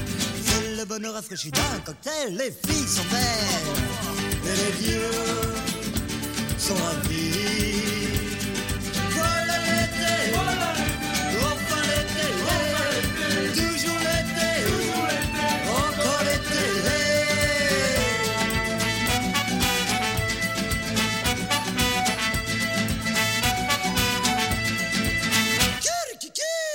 Vient d'écouter Les Négresses Vertes avec Mhm. Voilà l'été. Oui. Et bon, moi c'est un morceau que j'adore. hein, je- Bon, le, chanteur, euh, voilà, euh, n'est plus de ce monde depuis un moment, mais euh, le groupe est quand même emblématique et il a marqué euh, vraiment d'une empreinte euh, bah, une, une génération complète de, de- de jeunes comme moi à l'époque. Et, c'était moi j'avais deux ans à l'époque. hein. Ouais, vraiment, c'est un truc que j'ai découvert un petit peu sur le tard, mais vraiment, c'est le- l'espèce de rock alternatif français de la fin 80, début 90. euh, c'est J'imagine que ça. devait être quelque chose. ouais. Ah oui, non, mais c'était fabuleux. Enfin, moi, je, moi, je- je- j'adore. hein, je- J'aime beaucoup ce morceau. Et puis, c'est assez subversif, même si ce morceau-là est- l'est pas, mais dans le chant, il y a un petit côté euh, un peu, voilà l'été, ok, c'est génial, mais en même temps, avec la voix du mec un peu éraillée, tu dis c'est un peu dérisoire, quoi. Tu sais, tu, je sais pas, il y a un petit aspect euh, euh, un peu genre, je m'en foutiste, tu vois? C'est euh, même Hmm, s'il est là, euh, voilà, c'est nonchalant, quoi. Mais pourtant, c'est Ouais, c'est ouais, bien. c'est ouais, c'est nonchalant et surtout avec l'accordéon et tout, je trouve qu'il y a un aspect très, euh, même s'il parle de Paris, hein, genre euh, on rêve de plage et la Seine est jolie, mais pour moi ça évoque beaucoup un peu les une image peut-être un petit peu euh, un peu datée, hein, mais genre les étés à la campagne avec les fêtes populaires, tu Ah oui, mais, mais, mais je pense qu'il y a, il y a un peu de cette idée-là, hein, même si ça reste vois. un peu parisien dans l'esprit. Mais ouais. c'est le côté franchouillard, un petit peu, on va dire, mais qui est de, de- le très bon côté franchouillard. hein. Mmh, tout à fait. Et avec le, le, le clip, un petit peu avec l'esthétique de l'époque qu'on retrouvait beaucoup dans les pubs et tout. C'est une Ouais. esthétique est très marquée, très particulière. Alors, je vais peut-être dire une bêtise, mais un peu Jean-Paul Goutte, peut-être? Oui, dans, dans cette. Alors, je sais pas si c'est vraiment cet esprit-là, mais, mais on est Ouais, dans des choses très marquées de, dans ce genre-là. Euh, un ouais. peu à la Rita Mitsuko. euh, des, Oui, tout à fait. des, des choses comme ça où, où il y a le- les hommes portent une sorte de maquillage très fort sur les yeux. Enfin, on est dans cet esprit-là. voilà. Et il y a un petit côté aussi, euh, quand je disais franchouillard, et en même temps, il y a un petit côté un peu hispano, euh, je sais pas, un Mmh, peu ça, latin, ouais. tu vois? Mais en même temps, c'est le côté français, latin de l'époque euh, voilà, qui ressort. Mais j'ai trouvé ça, moi, je, c'est une musique qui, qui était assez, enfin, assez bizarre au début parce qu'on les a connus avec Zobi la Mouche. Et, Mhm. Et Zobi la Mouche était quand même un morceau très, très, très spécial. Hein, euh, voilà. Oui. Rien que le titre est déjà très original. voilà l'été beaucoup plus commercial dans l'esprit. Mais, mais, c'est un vrai hymne en fait. On le réécoute très Oui. bien maintenant. Ça tout passe. à fait. Non, ça, ça, ça a vraiment pas vieilli, je trouve. Bah, complètement. Alors, toi, qu'est- qu'est-ce qui, pourquoi tu aimes ce morceau et qu'est-ce qui te, s- enfin, tu, bah, jusqu'à deux ans, je pense que t'as pas de souvenir de quand tu avais deux ans, Non, du ou tout. alors tu es très fort? Non, non, non. Bah oui, tu avais monté une stratégie à deux ans pour, pour avoir plus de bonbons, de machin et tout. Non, je comprends. Oui. Non, non. Qu'est- Qu'est-ce qui fait que tu t'accroches beaucoup à ce morceau? Euh, alors, en fait, ça, moi, ça m'évoque quelque chose qui a, qui a beaucoup marqué ma vie. C'est les étés de, de mon adolescence. Donc Ouais. moi, je vais dire vraiment, ça commençait en 2000, euh, 2002, ou vraiment un petit peu 2001, mais beaucoup 2002, parce que je vois, j'avais 13-14 ans. Et moi, ce que j'aimais beaucoup un petit peu dans, dans l'été, c'est que c'est, t'as la fin de quelque chose, tu as l'un Mmh début d'une autre, et c'est cette espèce d'entre-deux où tout est plus léger, tout est plus. euh, C'est comme une réalité augmentée, en fait. Et C'est ça, ça, moi, je. très Ouais. joliment dit. Et euh, c'était euh, vraiment. qu'il y a quelqu'un que je- dont je suis le travail depuis des années, qui, je sais pas si tu connais, qui s'appelle Mathias Jambon-Puyer, qui s'appelle Le sur Twitter, Ah, et qui avait un blog qui s'appelait The Best Place, et Ah qui avait fait un article comme ça il y a quelques années où vraiment c'était. euh, il, il appelait ça, c'est vraiment le- le- la longueur un petit peu de ces étés-là où, tu as l'impression qu'ils durent une éternité, où tu Oui. as l'impression que euh, tout peut arriver, que forcément on a toujours le rapport avec, euh, avec le sexe opposé ou le même sexe si vous êtes euh, homosexuel. Mais euh, où euh, vraiment c'est un, un- un mélange un petit peu de, de j'allais dire d'impavidité, mais c'est pas le bon mot, c'est enfin voilà, t'es, t'as envie quoi, t'as, t'as envie de bouffer le monde, où vraiment tout, tout autour de toi est beaucoup plus joli, et c'est euh, voilà, moi j'avais ma, moi, ma scolarité, surtout au lycée, je, je n'aimais pas mon lycée, je me faisais beaucoup chier. Le, le quotidien était terrible, surtout que dans la Sarthe, bon, on n'a pas non plus une météo très clémente. C'est pas la Bretagne non plus, mais Non, voilà, c'est un temps qui est, qui est- qui est un peu chiant. Euh, voilà, c'est que quand, quand tu arrives le matin, tu es en brouillard, il est 7h30. Quand tu arrives dans le lycée, tu as les odeurs de graillons de la cantine absolument dégueulasses qui te donnent envie de vomir. Ça, je- c'est pour les gens qui ont été au lycée, je pense, en, par exemple, en province comme ça, euh, c'est, c'est, ça peut leur rappeler des souvenirs, ça. Ces odeurs de, de graillons de cantine à 7h30. visiblement pas des C'est. bons. Oui, non, non, non. Ouais, moi, j'étais dans un lycée qui était plutôt en périphérie, donc euh, voilà, c'était. C'est pas, t'as pas le charme du lycée de centre-ville, parce que moi, ça, moi j'aime bien la ville, mais c'est. Voilà, c'est le, le- c'était un quotidien qui me plaisait pas beaucoup, et je sais que l'été, moi, c'était quelque chose qui me. où, où- j'avais l'impression que tout était possible, c'était une période que j'attendais avec impatience, et Ah, c'est tu une. te libérais, quoi, un petit peu. Voilà, et surtout, c'est que même si parfois il ne se passait rien de- d'incroyable, j'avais l'impression que tout pouvait se passer. Et ça, c'est un moment que j'attendais avec impatience et euh, très très tôt, parfois laisser bouffer un peu par cette nostalgie-là, justement, la nostalgie des étés passés. Et ça, c'est un truc auquel je fais très attention maintenant, la nostalgie, parce que c'est très facile de se lever dedans et de, de ne pas voir les bons côtés de l'époque actuelle, quoi. Heu, voilà, mais comme je dis, enfin et on en parlait avec Chris Yukigami, il y a il y a 2 nostalgies un peu différentes, en fait. Tu as 2 niveaux de nostalgie. Tu as la nostalgie bienveillante comme, heu, bah, nous on on écoute, heu, de la synthwave, voilà, ça nous rappelle des choses, mais dans une certaine modernité, mais ça nous rappelle des bons souvenirs, de la bonne musique et voilà. Donc ça, c'est de la bonne nostalgie et après effectivement, tu as la nostalgie plus déprimante où tu ressasses un peu les événements du passé où tu étais bien et que tu aimerais les revivre et que tu n'arrives pas à les revivre maintenant parce que, il y a une vie de famille, il y a des choses que tu peux plus faire comme avant, parce que enfin, il y a plein de choses qui font que dans la vie actuelle, eh ben, on peut pas on peut pas s'épanouir de la même manière, mais il faut sûr, ouais. savoir justement s'épanouir avec ces nouveaux, avec ces bah, ces ces c cette nouvelle situation que l'on a. Donc c'est voilà, mais Ouais. mais en se basant encore sur ce qu'on a vécu avant et et ça doit être du positivisme en fait, faut voilà. Mmh, bien sûr. Et surtout, c'est faut résister un peu à la tentation de voir le passé avec du- des lunettes roses. Ne pas se focaliser sur les bons trucs en oubliant tout le, tout le truc nul qu'il y avait à côté. Et Alors je précise que sur ta vignette de Discord actuellement, puisqu'on enregistre sur Ouais.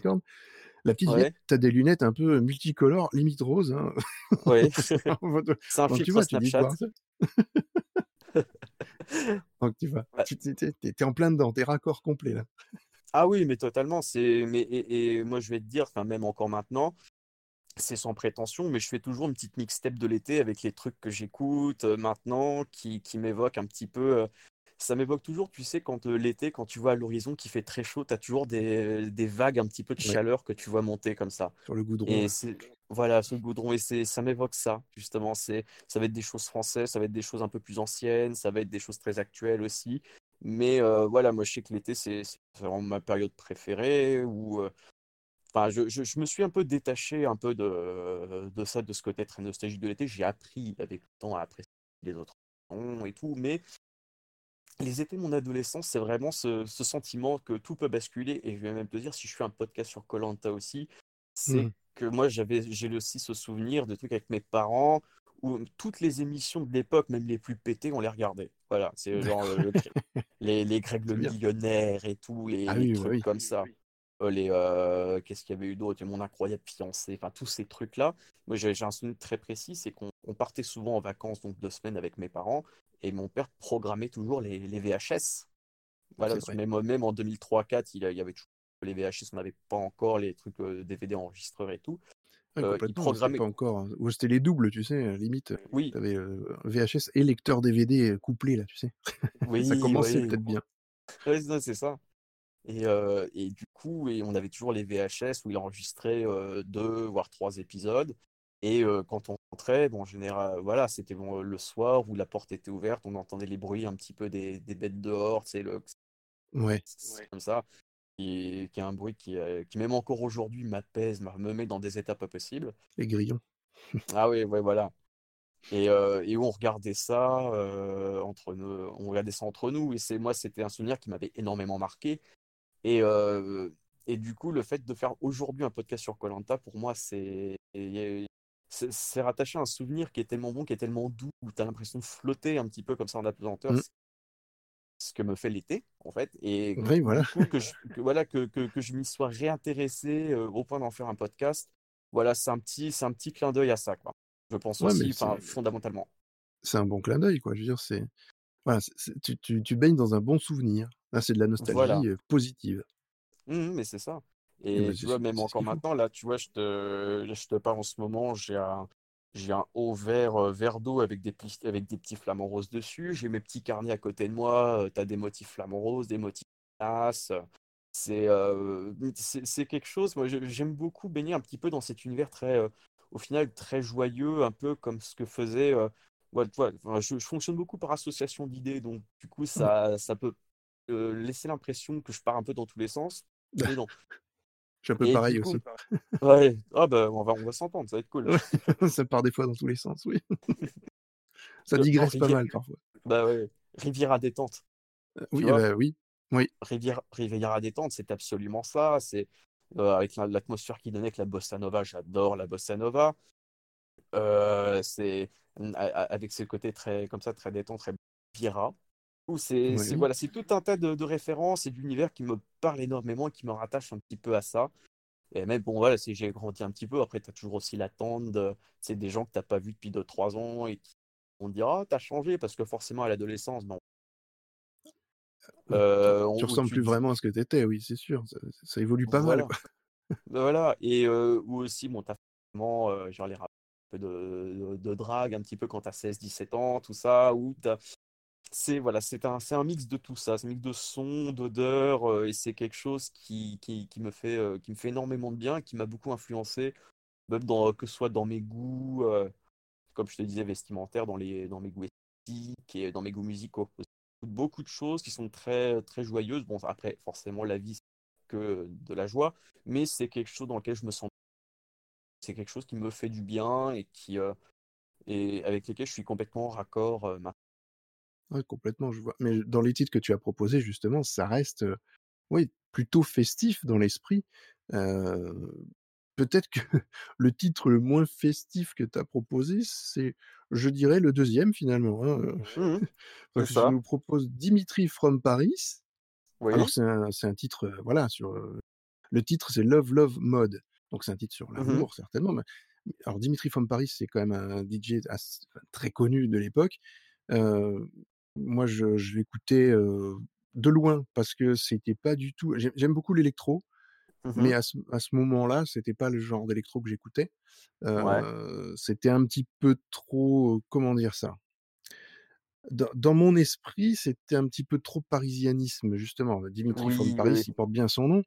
Et ça Ouais. faisait un petit côté, le petit côté, mais alors dans le mauvais genre, mais le petit côté bobo, mauvais genre, tu vois? Ouais, ouais, ouais. C'était l'esprit que j'avais moi. Alors, euh, Mhm. ça a beaucoup évolué aussi. Hein. Depuis, euh, j'ai changé, euh, j'ai bien évolué de mon côté aussi. Euh, ça reste une, une musique très, euh, très sophistiquée dans Oui, l'esprit. c'est c'est ça que j'allais dire, ouais, justement. Voilà. Et, mais, mais sophistiqué, on va dire dans le bon sens. Euh, c'est pas Voilà, ouais. le, c'est pas le sophistiqué un peu prout prout euh, machin. Non, non, c'est pas, Voilà. euh, c'est Et pas ça. justement, ça, je, ça, je comptais t'en parler justement après parce que c'est c'est lié à un truc très particulier. Et euh, on va dire, c'est vraiment, tu as les deux côtés de la sophistication et j'allais te parler des deux, justement, Eh de ben alors, côtés. eh ben justement, on va écouter le morceau. Comme ça, vous allez voir ce que, par rapport à ce que j'ai dit, et vous allez entendre ensuite l'explication de Damien par rapport à ce titre de Dimitri from Paris. Donc le titre, c'est Love Love Mode. Allez, à tout de suite.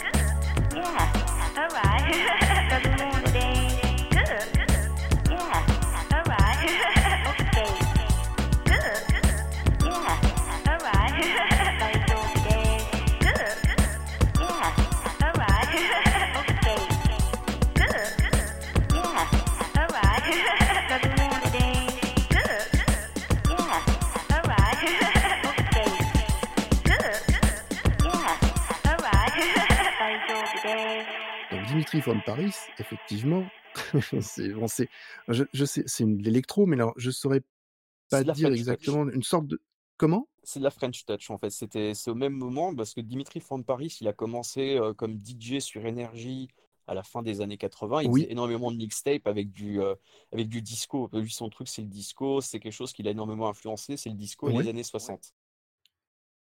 Ah bah, de toute façon, on le Et voit dans son style vestimentaire aussi, hein. Il est avec la ah petite oui, moustache, très voilà, il est très très classe, hein, Ah oui, tout à fait. Et euh, pour moi, si tu veux, ça me fait penser à une époque très particulière. C'est-à-dire qu'on va aller jusqu'en 2008. Et Oui, en gros, 2008, c'est un, un truc vraiment tout bête, puisque moi, je, je, je, je- rêvais beaucoup, c'est avec les enfin, comment dire, je t'avais parlé des étés un petit peu, et que comme on n'avait pas encore Internet à la maison, mon seul moyen d'évasion un petit peu qu'on avait, c'était la télé et les programmes. Et du oui, coup, j'aimais beaucoup Internet, mais j'y allais que, euh, que au lycée ou après quand j'étais en BTS. Et 2008, ça a été la première fois que j'ai pu avoir mon, mon autonomie euh, pour aller sur Internet en un premier ordinateur portable. Et ça m'a ouvert des horizons d'un petit peu, d'un petit peu partout, et notamment musicaux. oui, Et je, je- je- comment dire, j'ai, j'étais allé à l'époque, euh, moi, parce que moi j'aimais beaucoup à l'époque, c'était ce que si Toxic Avenger il appelle dans Discorama la French Touch Exploitation. Tu vois, oui, c'est-à-dire les styles qui imitaient la French Touch euh, entre 2000 et 2002, où moi je, voilà, j'avais comme ça cet aspect très, bah, très estival hein, encore. Et, euh, et, et je voulais retrouver des chansons qui me trottaient en tête et dont je me rappelais plus le nom. Et petit à petit, comme la French Touch, c'est beaucoup de samples, je suis allé sur un site sample.fr et où justement qui retraçait euh, voilà en, en disant de, de telle musique est basée sur tel sample qui a été accéléré, qui a été pitché, voilà. Et, euh, et ça m'a fait découvrir énormément de choses, dont Dimitri from Paris. oui. Et Dimitri from Paris, moi j'ai hésité pour te dire entre Love Love Mode parce que je trouve qu'elle a un côté justement très euh, très posé, Oui, très oui, posé avec les dames qui font euh, Yes, good, comme ceci. Moi, je sais, voilà, c'est- j'ai- ça j'aime bien et c'est un peu cette chanson qui est venue me, me trouver, on va dire, parce que à la base j'aurais voulu mettre Sacré Français, qui est vraiment sa chanson la plus connue. Mmh Et euh, que j'ai déjà dû entendre, hein, mais je comme ça, tu vois, je ça me reviendra pas, hein, c'est sûr. J'irai réécouter. Mais effectivement, quand tu disais que c'était très posé cette, heu, cette musique-là, elle est hyper calme, en fait, hein. C'est un rythme, voilà, c'est c'est ass assez, identique du début à la fin. Heu, il y a des petits des des petits sursauts comme ça, mais c'est vrai que tu du tout du long, tu te poses, c'est tout à fait le genre de morceau que tu écoutes, dans un bar lounge, tu vois, on va mhm, dire avec, ton petit alcool tranquille, tu vois? Ça fait ah, partie de ces morceaux que tu peux écouter comme ça, hein. tout à fait. Et euh, après, bon, le- l'esthétique lounge et tout, c'est un truc qui est quand même très daté. hein. Maintenant, je veux dire, Oui. le, te rappelle-toi, dans 2005-6, il y en avait partout, c'était le summum du Ah bah cool, un petit peu du. C'est les années un peu VIP, people et tout, tout ça, c'était des mots qu'on entendait énormément. Voilà, maintenant, c'est complètement genre les seuls bar lounge, c'est les bars à chicha maintenant. Bah, C'est ce que exactement, mais c'est ce que je te disais tout à l'heure sur le côté un peu sophistiqué, mais peut-être pas forcément dans le bon sens. C'est cette image-là que moi j'avais du sophistiqué, c'est-à-dire, voilà, le le côté un peu bobo de l'époque, heu, bobo parisien, on se retrouve dans des trucs un peu lounge avec de la musique un peu, tu vois? C'était un peu ça ouais. moi qui me que j'aimais pas trop finalement dans cet esprit-là. Alors que maintenant, heu, du lounge, j'en veux j'en veux et j'en reveux quoi, parce que Voilà. du calme, j'en cherche quoi. Et à l'époque, il y avait un truc qui marchait de ouf et que j'avais découvert aussi, c'est, et qui est pareil, qui est extrêmement daté euh, maintenant, c'est les compiles Hotel Cost et Bouddha Bar, tu sais. Ah oui, Bouddha Bar, oui, oui, bah oui, j'en ai quelques-unes, oui. Et ça, pareil, les compiles Hotel Cost, c'est que j'ai des chansons qui m'ont énormément marqué dedans, que j'écoutais en boucle. Et, en boucle. et si tu veux, c'était ce, moi qui né de la Sarthe et qui, à l'époque, je m'ennuyais un petit peu là-bas, j'aimais pas trop. euh, je- En gros, c'est que l'arrivée de mon, or- de mon ordinateur et d'aller fouiller comme ça des univers, des univers qui n'étaient pas forcément accessibles, Mmh ça m'a, ça m'a ouvert à énormément de choses. Ça, ça- comment dire, ça, ça a étalé mes horizons. C'est c'est et voilà, c'est moi j'avais cette idée du pari un petit peu classe où à l'époque je me voulais, enfin, j'étais plus prétentieux qu'autre chose, hein, dire, mais ah, tu vois, on y revient, hein, ce côté. Non, je rigole. non, mais tu vois, on revient sur cette idée-là que moi j'avais. mais je suis un peu plus âgé aussi, donc la différence elle est là. Mmh. mais c'est ça, c'est que moi ça, ça m'attirait parce que je voulais m'extraire en fait. Et, mais oui, mais c'est ça. Oui, je, je mmh. comprends tout à fait la, la logique de, sortir justement du lot en allant voir complètement tout ce qui est différent de ce que, de ce que tu étais actuellement dans, dans la Sarthe. Quoi. Oui, voilà, tout à fait. Et, et, et ça, vraiment, Dimitri from Paris, c'est que, pareil, il y en avait d'autres que j'aime beaucoup de, de l'album donc de 97. Tu avais, Moogie Reggae, tu as Le rythme et la cadence. il y a plusieurs chansons comme ça qui me viennent tout de suite parce que mmh c'est un album que j'ai saigné de bout en bout. Oui, tu connais vraiment par cœur, quoi. Voilà. Et ensuite, même pour les compil Hotel Cost, moi j'y réécoute maintenant. Je me demande, je serais curieux de savoir si ça reviendra à la mode un jour, ce genre de truc. Mais à l'époque, voilà, le, c'était le summum du chic. Hein. C'est ah oui, oui, tout à fait. Cost avec Stéphane Pompougnac. Je crois qu'il il fait plus de compil justement parce que ça s'est arrêté en 2011, je crois, les compil Hotel Cost parce que ça commençait déjà à être un petit peu daté. Et puis, et puis il y avait un côté justement un peu pompeux, ne serait-ce que dans le nom déjà, tu vois. C'est des noms limite un peu, un peu nobles, quoi, faux nobles, tu vois. Ouais. Un peu bourgeois, un petit peu, tu vois. ça ressemblait à ça. Et ça mmh, c'était fait exprès, hein, complètement. C'était une esthétique, voilà. Mais ouais, après, il fallait apprécier, c'est sûr, c'était pas forcément évident. Mais il y avait un monde fou qui écoutait ce genre de musique. Un petit mmh peu, voilà, un petit peu guindé, un petit peu, voilà. Voilà, et du coup, ça, ça a enclenché un petit peu une, une dynamique qui a fait que deux ans plus tard, je suis allé dans une école de commerce et que je suis arrivé vraiment à Paris. Bon, ça a été, j'allais beaucoup d'allers-retours, je ne me suis pas vraiment installé à Paris, mais c'était vraiment là que j'étudiais en région parisienne où j'allais pas mal à Paris et tout. Et pour moi, cette musique, elle symbolise ça, c'est-à-dire cette ouverture à d'autres horizons qui m'a permis d'enclencher une dynamique. Et c'est un truc qui, a été, c'est un mouvement qui a été super important, même encore pour moi maintenant, parce que je, ne serais pas là même aujourd'hui à te parler sans ça. Et j'aurais pas exploré tout ce que, que j'ai exploré euh, depuis euh, grâce à ça. Et j'ai beaucoup, beaucoup de tendresse un petit peu pour, pour ces, ces musiques-là, ces musiques de l'époque. J'écoutais, même si ça avait 10 ans, toutes les musiques un peu comme à Dimitri Paris. Moi, j'aimais bien DJ Mehdi aussi. J'aimais bien. DJ euh, Mehdi, oui. Ouais, ouais. Ça me parle aussi, ouais, DJ Mehdi. Mmh qui est, qui, est, décédé malheureusement. Oui. Euh, voilà, genre des, des, groupes comme, euh, comme Cassius. Euh... Cassius, pareil, qui est décédé aussi. Le, ah, alors ça, et, alors que leurs chansons qui sont sorties cet été, euh, je... qui euh, Let Me Oui. Et s'appelle et c'est euh, c'est voilà quand j'ai appris que mort, c'est c'est encore plus triste parce que voilà, tous ces groupes comme ça, un petit peu de un petit peu de l'époque, avaient un petit peu perduré. Euh, mmh voilà, c'est que moi, je m'étais vraiment plongé là-dedans. Puis après, ça m'a ouvert encore à d'autres choses. Après, c'était mmh. l'époque un petit peu de Breakbot aussi. oui, Breakbot, oui, oui. Très bien, Breakbot. Ah, j'adore. Baby I'm Yours, c'est une de mes chansons préférées de tous les temps. Ah oui, c'est. Moi, enfin, il y a des morceaux, c'est très, c'est très Jacksonien dans l'esprit. Hein. Tu... tu, retrouves du Michael Jackson à fond, quoi. C'est. J'aimais beaucoup. J'aime beaucoup Breakbot. D'ailleurs, qui... Ah, qui avait été, qui avait été plagié par Bruno Mars.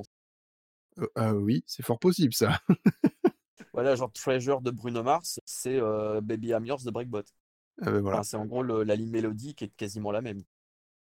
C'est bon, on va dire qu'il n'avait pas il avait pas entendu.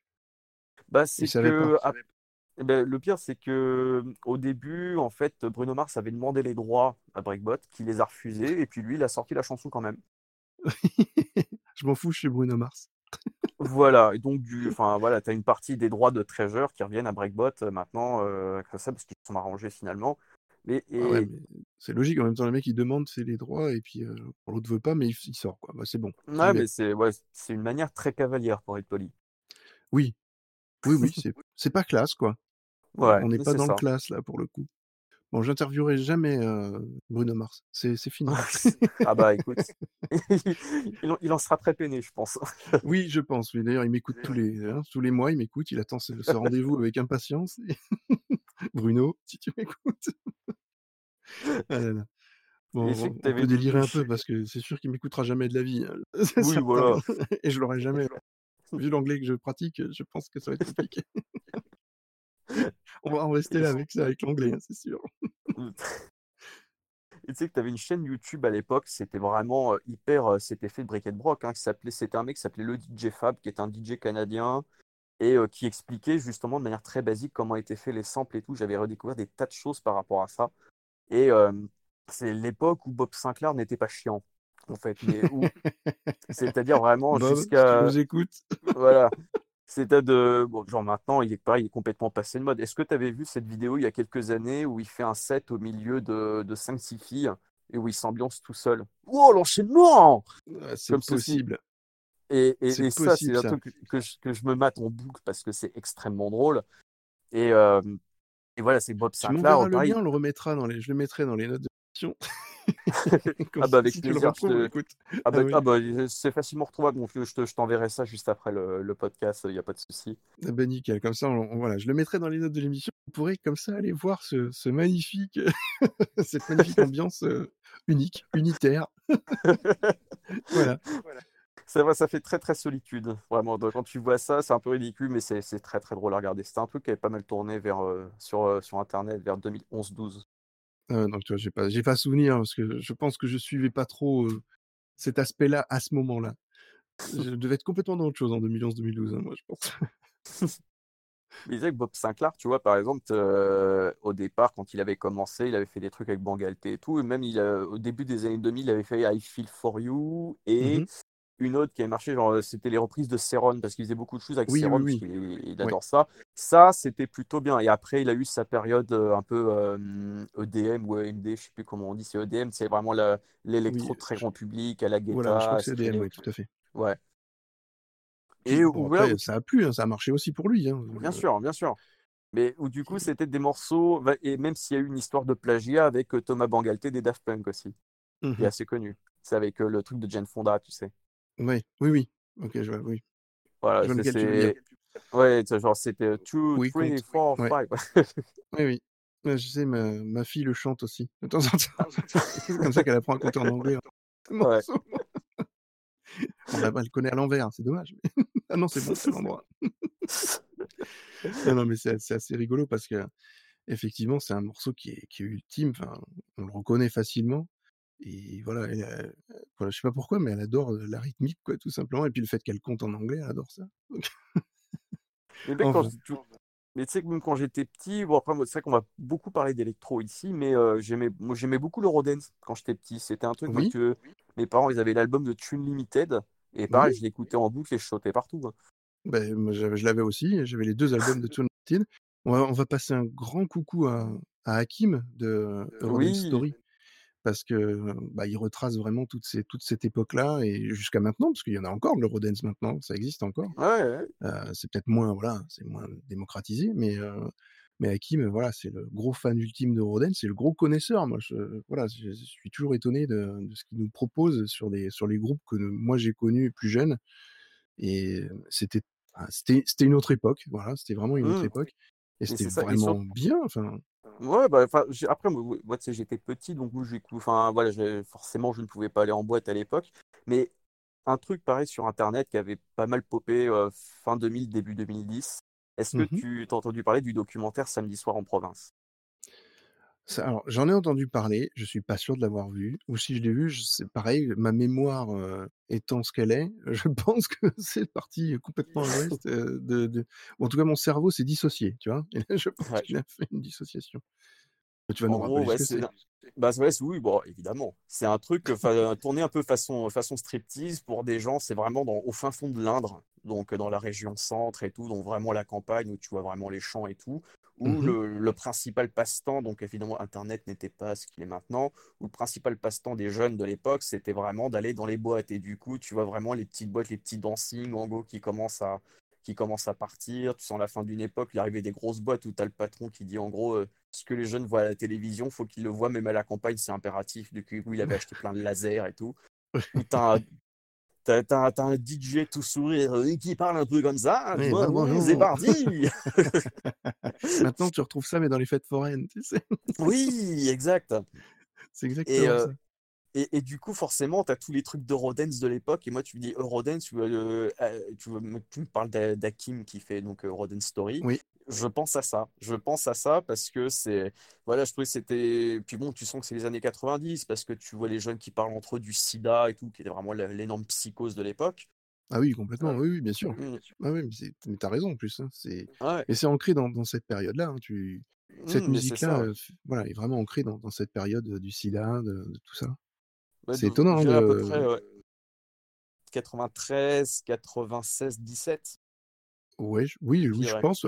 Alors Hakim sera le plus gros spécialiste, heu, sur le le justement le le la datation au carbone 14 de l'Eurodance. Il va nous dire à peu près, heu, chaque artiste, heu, comment, enfin voilà, quelle est quelle est sa durée de vie, on va dire, mais musicale en tout cas. Et mais franchement, enfin, c'est un courant qui est qui a été, qui a fonctionné mais mais au taquet pendant des années. C'était, c'était vraiment très, très fort, hein, puissant, c'est il y a eu un impact, ça passait même dans des émissions, toutes très populaires comme Jacques Martin, il y a eu une voilà, il y a eu des choses qui sont passées là. de- bah, Ça a Dance Machine, été, heu évidemment. comment? Dance Machine, Et Dance évidemment. Machine forcément, mais c'était, c'était la bah, justement la grosse machinerie à l'époque, hein.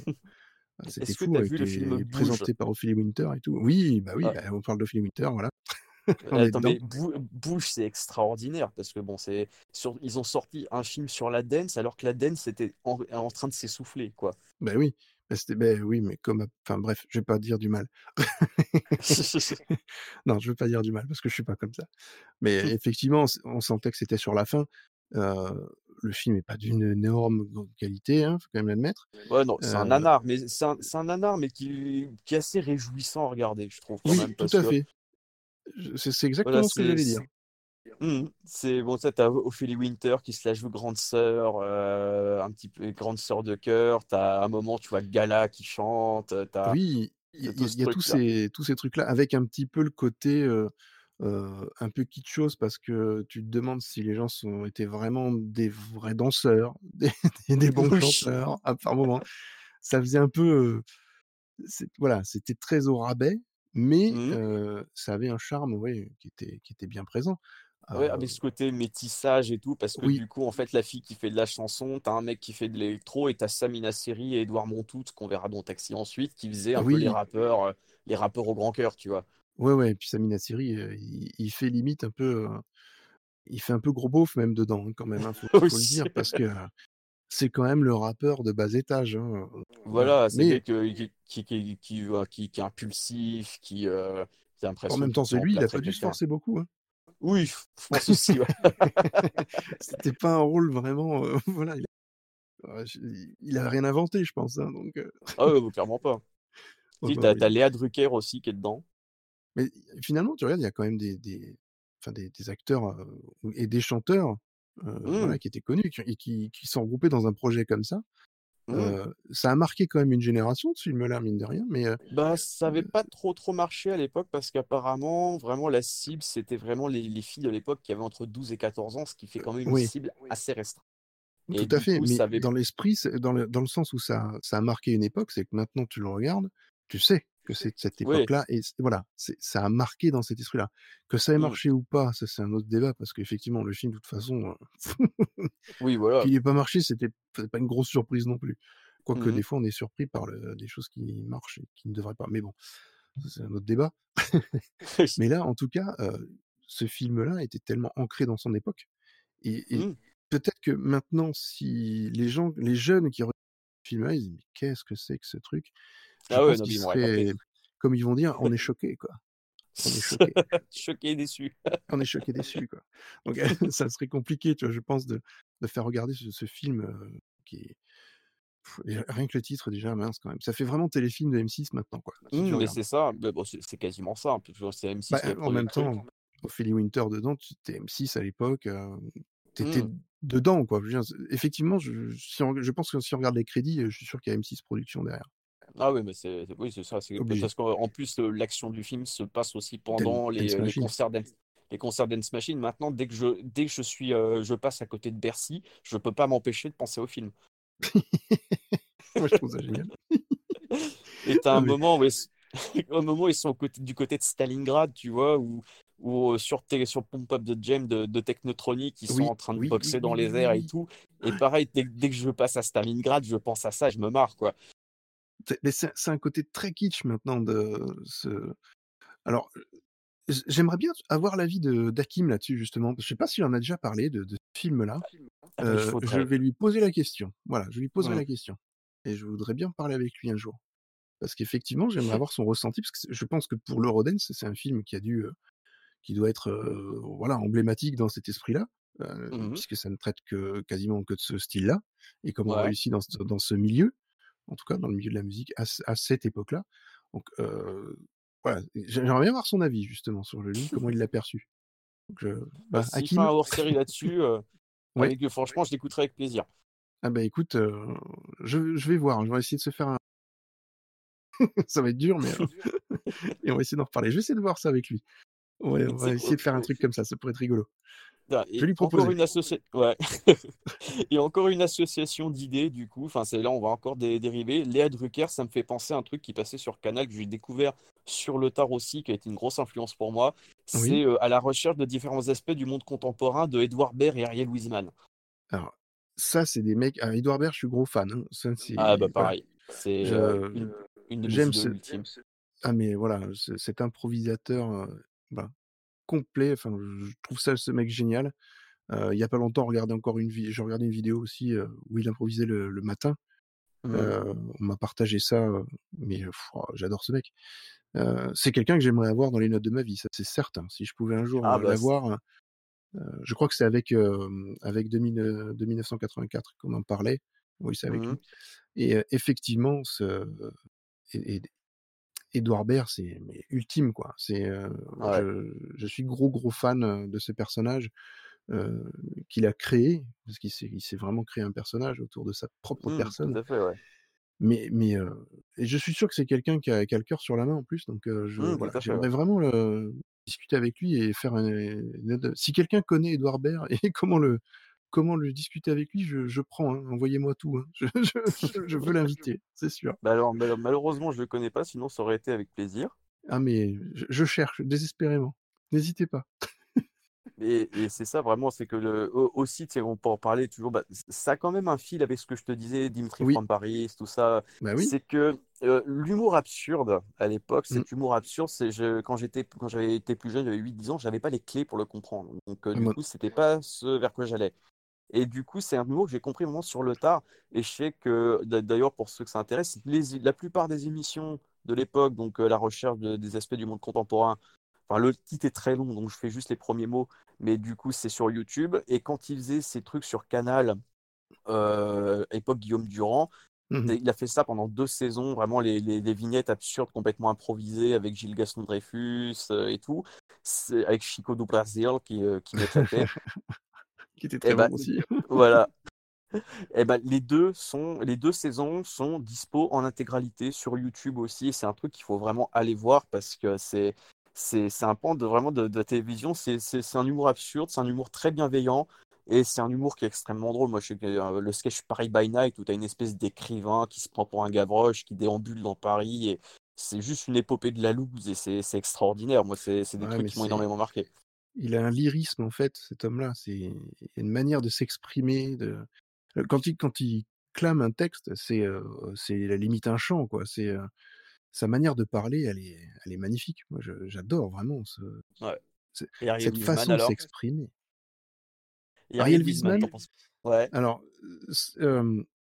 j'aime alors, c'est compliqué Ariel Wiesman. J'aime bien aussi le personnage si tu veux, mais, je le trouve moins, moins extraverti en tout cas qu'Edouard Baird, ça c'est ouais. sûr. Mmh Et et j'ai le moins extravagant. Oui, Heu, je sais pas, je je l'ai trouvé toujours un petit peu plus lisse, en tout cas qu'Edouard oui. Baird. Beaucoup moins de de surface à étudier, je Mmh. pour moi. Heu, Edouard Ouais. C'est quelqu'un qui, voilà, qui peut partir dans tous les sens, comme tu dis, c'est de l'absurde, c'est du c'est magique pour moi Edouard Baird, c'est c'est de la Ah bah magie. ça, ouais.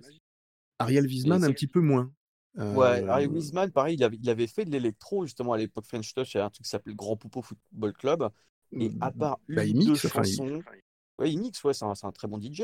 mmh, Mais heu, voilà, le Grand Po Fo Po Football Club, j'avais écouté les 2 albums, il y a juste je trouve à mon goût, il y a deux chansons peut-être un petit peu à sauver, mais le reste, c'est vraiment pas génial. C'est, j'ai pas aimé. Voilà, moi, c'est. c'est- Enfin, euh, je sais pas comment ex- expliquer euh, par rapport à lui, parce que. Il a euh, ce côté un petit peu, le, le, le tu parlais de parisianisme tout à l'heure. oui, C'est ça, il a ce côté très parisianisme, un petit peu euh, branché. Branché, c'est un mot qui est complètement passé de mode. Maintenant, genre les derniers branchés. Ouais, voilà, c'est euh, ce qu'on appelait les branchés. Les derniers branchés, c'est justement, c'était Bear et Wiesmann dans les années 90. C'est un mot qui n'a plus de sens aujourd'hui. Mais Oui, pour moi, c'est ça. C'est que pour, euh, en, ou, ou peut-être Bec BD, tu vois. O- Oui, et oui. Bah, il est- En plus, il est du coin, il est de Pau, donc c'est bien. Ouais, je- C'est un mec qui est de, de chez moi, donc, enfin, de, de Ah là où bah. j'habite maintenant. Donc c'est c'est bien. On peut en Mais, mais parler. voilà, c'est- il y a, il y a ces- il y a cette image-là, effectivement. C'était une image qui m'a, qui m'avait attiré pendant un moment et puis maintenant, bon, je, je suis un peu plus à l'aise avec moi-même, donc c'est une image que j'ai un petit peu laissée de côté. euh, voilà, mais ouais, Wiseman, il pouvait avoir fait des choses un petit peu intéressantes, mais euh, voilà, c'est toujours 2, 3, 4 tons en retrait de ce que fait Baird, c'est sûr. C'est ça, c'est exactement ça. Wiesmann, c'est un peu le clown blanc, et t'as as Edouard Baird qui est le clown euh, magistral qui, lui, euh, voilà, va te faire vivre toutes les émotions du rire aux larmes. Et, de, et de- enfin, Wiesmann, il est là, il va, bah, il, il est très neutre, quoi, finalement, par rapport à lui. Après, Ouais. c'est- peut-être Mhm. aussi le personnage de- de- d'Edouard Baird qui fait que, Ouais. effectivement, ça, ça joue comme ça. Non, en tout cas, euh, ça me fait plaisir de parler d'Edouard Baird, j'aime bien. Ah bah, ça Ah, mais vraiment, aussi. J'aime beaucoup. hein, c'est un vrai génie pour moi. C'est euh, un vrai génie. J'avais vu une pièce de théâtre avec lui il y a pas longtemps. Enfin, si, quand je dis il y a pas longtemps, mais ça m'a tellement marqué que je le revois encore. Mais il, est génial. Enfin, c'est un acteur mais fabuleux. Euh, ne Mm. serait-ce que dans, les, dans il, il a improvisé des, des lignes, mais ils l'ont laissé faire tellement. C'est un génie de l'improvisation, cet homme-là. Mm. Ah bah Mais, oui, mais pff, tout de suite, ça part dans, effectivement dans de l'absurde. Mais quand on, on apprécie, on commence à apprécier cet humour-là, mais c'est magique. Ouais, pour moi, c'est un peu, c'est un peu comme le vin rouge en fait. C'est-à-dire que le, le, autant c'est les vins plus sucrés, tu arrives à les apprécier quand tu es jeune, Ouais, autant le vin rouge, il y a une telle complexité que je sais que moi j'ai commencé vraiment à l'apprécier que, euh, il y a quelques années, quoi, genre vers 28-30 ans, où le palais se forme comme ça un petit peu plus, où ça. tu es plus allé de, de- d'avoir des trucs un petit peu plus mûrs, un peu plus complexes. Et Mhm. en gros, pour moi, l'humour absurde, c'est un peu ça aussi. C'est-à-dire parfois, enfin, après, ça dépend de- du milieu dans lequel tu évolues. Oui, bien sûr, Mais, il y a ça aussi. Oui, mais euh, je sais que bon, voilà, que euh, moi, jusqu'à 18 ans, voilà, moi j'étais un gars de la, un gars de la campagne, j'allais en boîte de campagne, j'avais une crête en gel, j'avais euh, des, des, des trucs en lycra et tout. Enfin voilà. Donc du coup, c'était pas forcément mon univers. voilà. Ah bah oui, T'étais comme la majorité des gens, hein, la grosse majorité. ah oui, bah ça. c'est, ouais, mais c'est ça. Et vraiment, oui, j'ai, de la tendresse un petit peu pour cette époque parce que ouais, c'était assez innocent, puis je me suis bien amusé. Mais du coup, c'est vrai que l'humour absurde et tout, c'est quelque chose de plus fin, plus subtil et auquel tu accèdes, je pense. et Après, ça dépend des gens aussi, parce que des gens qui n'accrochent pas du tout. Mais Ah c'est oui, quelque chose auquel je pense, ouais, tu, tu accèdes vraiment au bout d'un certain moment où tu es capable de saisir certaines nuances, où tu es capable de, de, de saisir justement ce goût-là. Je, je pense quand tu es capable de déjà d'analyser qui tu es. Euh, Oui. C'est-à-dire quand tu es capable de te comprendre, euh, Mhm. quand tu es capable de savoir euh, comment tu, tu réagis face à certaines situations, Mhm. bah, ça veut dire que tu es aussi capable de, de comprendre ce que les autres veulent dire. Ouais. C'est beaucoup un travail sur soi, hein, l'absurde, l'absurde, l'absurde. Oh là là, mon Dieu. l'absurde. L'absurde est un travail sur soi que nous recherchons à développer. Non, non, c'est c'est vraiment, voilà, il y, a- il y a une sorte d'aspect de développement personnel là-dedans qui fait que Mhm. euh, quand, tu, quand tu veux traiter l'absurde, je pense qu'il faut être en phase avec ce qu'on est. Parce que Ouais. pour aller chercher justement quelque chose qui est complètement déphasé, si toi, tu n'es Mhm. pas stable et que tu que es en, en recherche, tu peux pas être coordonné avec quelqu'un qui va partir en cacahuète. Quoi. C'est... Et, et, et- et Edouard Baird, euh, il a ce pouvoir-là, c'est-à-dire de partir complètement en, en cacahuète, mais c'est tellement maîtrisé Mhm. que le mec, il te- il t'enrobe ça, c'est une cacahuète, mais tu sais, enrobée de sucre, quoi. C'est, c'est- Mhm, voilà, c'est c'est la ça. bonne cacahuète enrobée, là. Il est fabuleux. Euh, Mhm. Oh, je pourrais en parler des heures. Ouais, et j'ai ça aussi avec, euh, alors, euh, dans le même, euh, pas tout à fait dans le même genre, mais Antoine Decaune. On parlait de la nostalgie tout à l'heure. Moi, j'ai un truc qui me gave tout le temps, c'est que t'as pas une semaine sans que t'aies un vieux con qui, à la télé, à la radio, vienne pleurnicher que c'était mieux dans les années 70, 80, parce qu'on pouvait fumer en bagnole, parce qu'on pouvait baiser sans capote, tout ça. Ça me pète les couilles. Je, je- Moi, c'est un truc qui m'énerve parce que c'est et, et coup. Antoine voilà c'est ça. Et Antoine Decaune pour moi c'est l'anti-vieux con. C'est-à-dire que c'est un mec qui a, qui a réussi à choper toutes les tendances à se mettre un petit peu à la page et qui le fait toujours avec une curiosité avec une, un détachement euh, avec euh, avec un plaisir qui est censé se renouveler avec le mec à plus de 60 ans. Et ça c'est vraiment c'est l'exemple même Il les fait de pas en plus. ouais c'est ça. Et vraiment voilà là j'ai euh, je vais avoir 32 ans en mars si à 60 ans je pouvais être comme Gamin. ça dans voilà d'être ah bah oui Attends. Oh.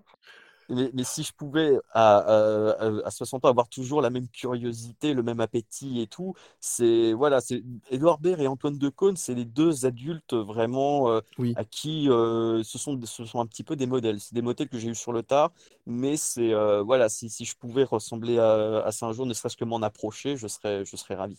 Ah mais complètement. Et je pense que effectivement, un Antoine Decaune qui a qui était un hu un humoriste, voilà, bon, il s'est beaucoup servi aussi de de de d'autres autour de lui. Il a eu cette, ce talent-là, c'est-à-dire d'exploiter, je d'exploiter, je le comprends, hein, je je me comprends, c'est pas exploiter dans le dans le mauvais sens du terme. Oui, oui, tout à fait, C'est d'utiliser, le l'humour de Jean Garcia pour l'intégrer, dans ses rubriques, dans Nulle part ailleurs, de Mhm. et puis de d'analyser parce qu'il il il il a fait de des présentations, depuis très longtemps, Les Enfants du rock, tout ça, il a il a participé aussi à tout ça, avec Jackie à l'époque, avec, Dionnet, toutes ces personnes-là, avec, Philippe Manœuvre, tous ces gens-là Oui, avaient avaient vraiment fait quelque chose de magique.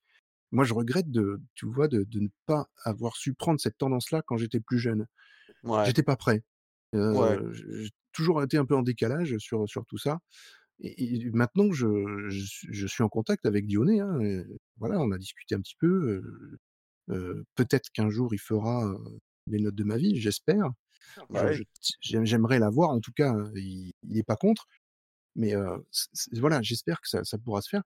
Mais c'est des gens pour moi emblématiques, en plus je suis un gros fan de BD donc forcément Dionnet, voilà, les humanoïdes associés, tous ces voilà, Métal Hurlant, tous ces trucs-là, c'est voilà, Ah lui. bah oui. C'est du c'est du bon quoi, c'est du lourd. Donc je je suis vraiment, très attaché à cette époque-là, parce que j'ai loupé le wagon justement. J'étais pas dans le dans la bonne rame, tu vois? J'ai pris la rame d'à côté moi. J'ai Ouais. j'ai pris la je suis parti mais pas dans le bon sens. J'avais pas tout compris Ouais, mais t'inquiète, ce côté déphasé, j'ai pu le ressentir parfois aussi. Ça, c'est un petit regret aussi de vraiment début des années 2010 aussi, enfin fin 2000, début 2010, où j'étais peut-être pas forcément en phase, où j'écoutais beaucoup des vieux trucs. Et c'est peut-être un truc que, bon, c'est pas un regret, parce que voilà, j'ai pu le rattraper très bien, sans souci. Mais voilà, j'aurais, je me dis que j'aurais peut-être mieux vécu ma vingtaine si j'avais été vraiment dans l'instant présent, euh, au lieu de toujours chercher des références dans le passé, quoi. Oui, mais parce que tu avais besoin, je pense, de peut-être de te rassurer de quelque chose à ce moment-là, de te Ah oui, bah retrouver dans totalement. des dans quelque chose qui correspondait pas aux critères de l'époque et puis voilà, c'était comme Hmm. ça. C'était, Oui, mais comme pas mal de gens, moi moi y compris, hein, dans mon époque, c'est Oui, pareil, j'étais pas, si si allez, pour parler un petit peu de moi, parce que je le fais pas souvent. oui, bah. En en gros, si moi, quand, j'étais plus jeune, j'avais peu d'amis de mon âge. J'étais qu'avec des adultes quasiment. Ouais. Heu, 1 parce que je suis j'étais un peu je je suis toujours fils unique, hein, ça n'a pas changé Mhm. depuis, hein, et je pense que c'est râpé maintenant, hein. Oui. C'est c'est c'est dead, hein, à ce niveau-là, il y a plus moyen, hein, physiquement, c'est plus possible. Ou alors il y a des gros problèmes. Ou alors Mais avec de l'adoption, on sait jamais, oui, hein. non, non, non, c'est fini. Non, je même non, j'ai terminé. Il y a a plus moyen, c'est trop âgé, c'est plus possible. Ça ça ça se fera jamais. Non, non, mais moi, donc le fait d'être fils unique, d'être, de de de pas me sentir en phase, heu, avec, heu, bah, les les les les gens, heu, bah, du coup aussi, c'est pour ça que j'étais en décalage, bah, par exemple sur les écoutes de heu, majorité de la musique que j'écoutais, c'était pas du tout ce qu'écoutaient les autres. Ouais. moi, à mon époque, il y a beaucoup de jeunes qui écoutaient Renaud et tout ça, mais Renaud, mais j'étais absolument pas dedans, heu, c'était enfin, j'étais en décalage complet et Ouais. justement, les enfants du rock, beaucoup écoutaient, c toutes ces musiques-là. Moi, j'y étais pas du tout. J'étais vraiment dans la variété, variété, quoi. Le, le- Ah ouais. J'étais pas dans le voilà dans cette mouvance-là. Et, et pourtant, euh, j'aurais aimé dans, dans l'esprit après. Et bon, on peut pas Hmm. regretter, mais j'aurais aimé faire, avoir ce- cette connaissance-là. Je l'ai acquise un petit peu plus tard, mais effectivement, j'étais j'étais pas raccord avec mon avec mon époque. Et Hmm. mais c'est pas grave. euh, ça fait qui je suis maintenant et c'est très bien. Je, suis je suis Oui. très bien. Je suis en accord avec ce que je suis maintenant. Et voilà, ça me permet de faire du Ouais, bah podcast. c'est. Oui, bah oui, clairement. Euh, ça, ouais, c'est. Je sais, je sais que par exemple, euh, au... vraiment, moi, j'ai quitté Le Mans vraiment en 2010. Mais mhm. juste avant, vraiment, ce qui marchait, ce qui cartonnait à l'époque en boîte, c'était quoi? C'était tout ce qui était coupé-décalé. Alors ça, bah, genre Jesse Matador et compagnie, il y en avait Oui, oui, oui, partout. oui. Oh là là. Oui, Tout ce qui est zouk un petit peu. oui. Et euh, vraiment, les, Le euh, Zouk Love. les trucs. Oui, voilà, ouais. Genre Mehdi Custo, genre Elle demande du zouk. mais c'est ça en plus. Mais oui, tout à fait. Oui, ça. Entre ça, bon, je mets de côté la vague tectonique parce que ça, c'était vraiment pour, pour les ados de l'époque et tout. Et ça, ça je l'ai pas, enfin, je l'ai vécu en tant qu'observateur. Donc ça, c'est pas, euh, Ça n'a pas duré jamais- longtemps. Voilà. Donc ça, je, je passe un peu. Il y a des fois, on déconne toujours en y pensant, mais voilà, c'est tout. Et vraiment les trucs euh, à la Laurent Wolf, euh, de, de- Oui. donc vraiment l'électro qui passait à l'époque. Et les, aussi l'espèce de, de chansons françaises un petit peu euh, avec les chanteurs qui avaient des prénoms. Tu sais, genre Raphaël, Camille, euh, Oui, oui, oui, Anaïs, c'est vrai. Rose. Ouais. Rose, oui, oui, Ouais. tout ça, mais qui, qui sont encore là. hein. Mhm. Ah, Rose, Mais, ouais, euh, pareil, c'est- je me demandais ce qu'elle était devenue et elle a eu, et, enfin, même chose. Et si tu veux, même toute cette époque-là, je, ouais, je l'avais vécu en écoutant, bah, justement, les trucs de Dimitri from Paris et tout. J'étais vraiment pas, euh, pas en phase avec ça, quoi. Et, Ah, mais c'est c'est un décalage complet. hein. C'est ça. Ouais, on, a, on a le même sentiment, pas la même époque, mais un peu le même sentiment. C'est exactement ça. Mais bon, hein, on est bien comme on est. hein. on va reprendre un peu le rythme quand même, parce qu'on a quand même pas mal digressé sur tout ce qui était nos, nos sentiments, mais en même temps, parce que effectivement, c'est ce qu'on ressent, ce que toi tu as ressenti aussi. Ça te Mhm. raconte, ça te, ça explique qui tu es Oui. et pourquoi, voilà, pourquoi tu es comme ça maintenant. Et donc c'est super intéressant. Mais on va quand même continuer le rythme de l'émission un petit peu. Bah oui. Et on va essayer de se recadrer et, et de se recadrer sur. Alors, alors moi, j'aime bien me recadrer sur du Philippe Catherine. Ah, bah, J'ai retrouvé un amour pour Philippe Catherine depuis là, son dernier album en plus, et, qui est sorti. euh, euh, oui, il doit être sorti, je crois, oui. ouais, ouais, il est Euh, sorti le 25 euh, novembre, il est début mois. sorti. Et il a fait pas mal de promos d'ailleurs là-dessus, mais je le trouve euh, génial. Déjà, euh, c'est un arrangeur de folie, ce- cet Mhm. homme-là. Et puis, euh, ces textes qui ont l'air si simplistes sont si complexes finalement. Oui. Euh, là aussi, on tombe dans l'absurde euh, Mhm. complet, je trouve. Et, et on retrouve un peu de l'Édouard Baird dans, dans cette, dans cette manière-là de, pas forcément de raconter, parce qu'il est très nonchalant, Philippe Catherine, mais ses propos sont tellement... Enfin, il ose dire des choses que d'autres personnes ne diraient pas, mais c'est dit avec une... Même si c'est un peu abrupt par moment, euh, Mhm. il y a quand même une chanson où il, il cite tous les noms de, de sexe dans son dernier album. Euh, Ah oui. voilà, mais, mais, mais c'est tellement fin, euh, Ouais. c'est tellement fait avec... on a l'impression que c'est fait avec une gentillesse. Le timbre qu'il utilise, bien sûr, sa voix est tellement particulière qui fait que ça passe, mais c'est crème, quoi. Ça passe tout seul. Et en Mhm. même temps, le propos qui, est- qui est, qui est Qui est évoqué plus est, tellement, Oui. Tellement puissant. plus angoissé. Ouais. Et, et c'est sens que c'est un angoissé derrière. Ah, mais complètement. Et c'est quelqu'un qui veut rester dans, dans une certaine enfance tout en étant adulte. Euh, Mhm. complet. Moi, je, je le trouve très intéressant, Philippe Catherine. Alors là, tu nous proposes justement un morceau. euh, c'est un morceau qui s'appelle Sensible. Alors au pluriel. voilà, le titre s'appelle Sensible. On va l'écouter. Et puis tu vas nous expliquer euh, pourquoi ce morceau-là te touche particulièrement. Et, et peut-être pourquoi Philippe Catherine aussi te touche particulièrement. J'ai l'impression que le personnage te, te plaît aussi. Oui, tout à fait. Donc on va, on va écouter le morceau, puis on se retrouve juste après. Vous êtes dur.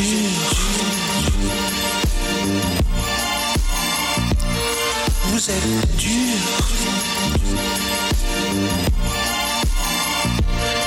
Vous êtes dur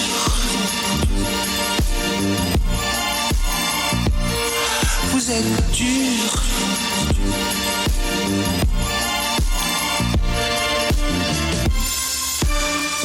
Vous êtes dur.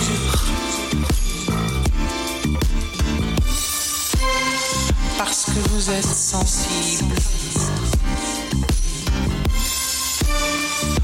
Vous êtes sensible. Parce que vous êtes dur. Vous êtes chaud.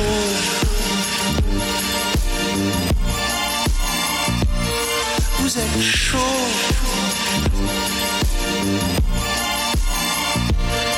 Vous êtes chaud.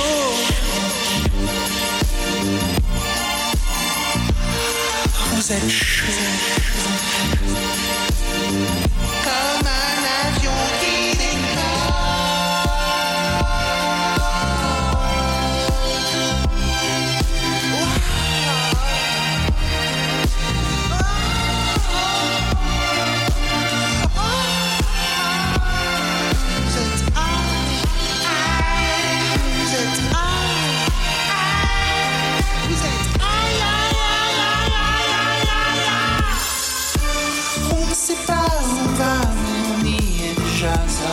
l'amour, mais ça vient de toujours. On ne sait pas où on va, mais on y est déjà. Ça ressemble à l'amour, mais là c'est pour toujours. Mon amour, mon amour.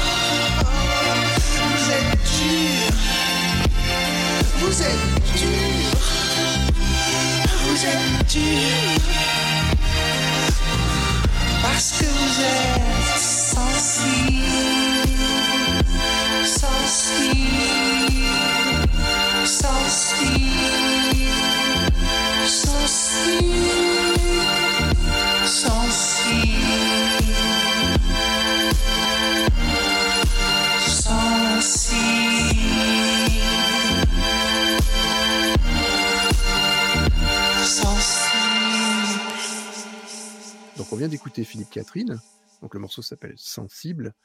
Euh, donc je disais que j'avais la sensation que, que le personnage te- t'intéressait beaucoup, et, et tu m'as confirmé cette sensation-là, euh, parce que de toute façon, je pense que quand on propose de Philippe Catherine, on propose pas forcément qu'un seul titre.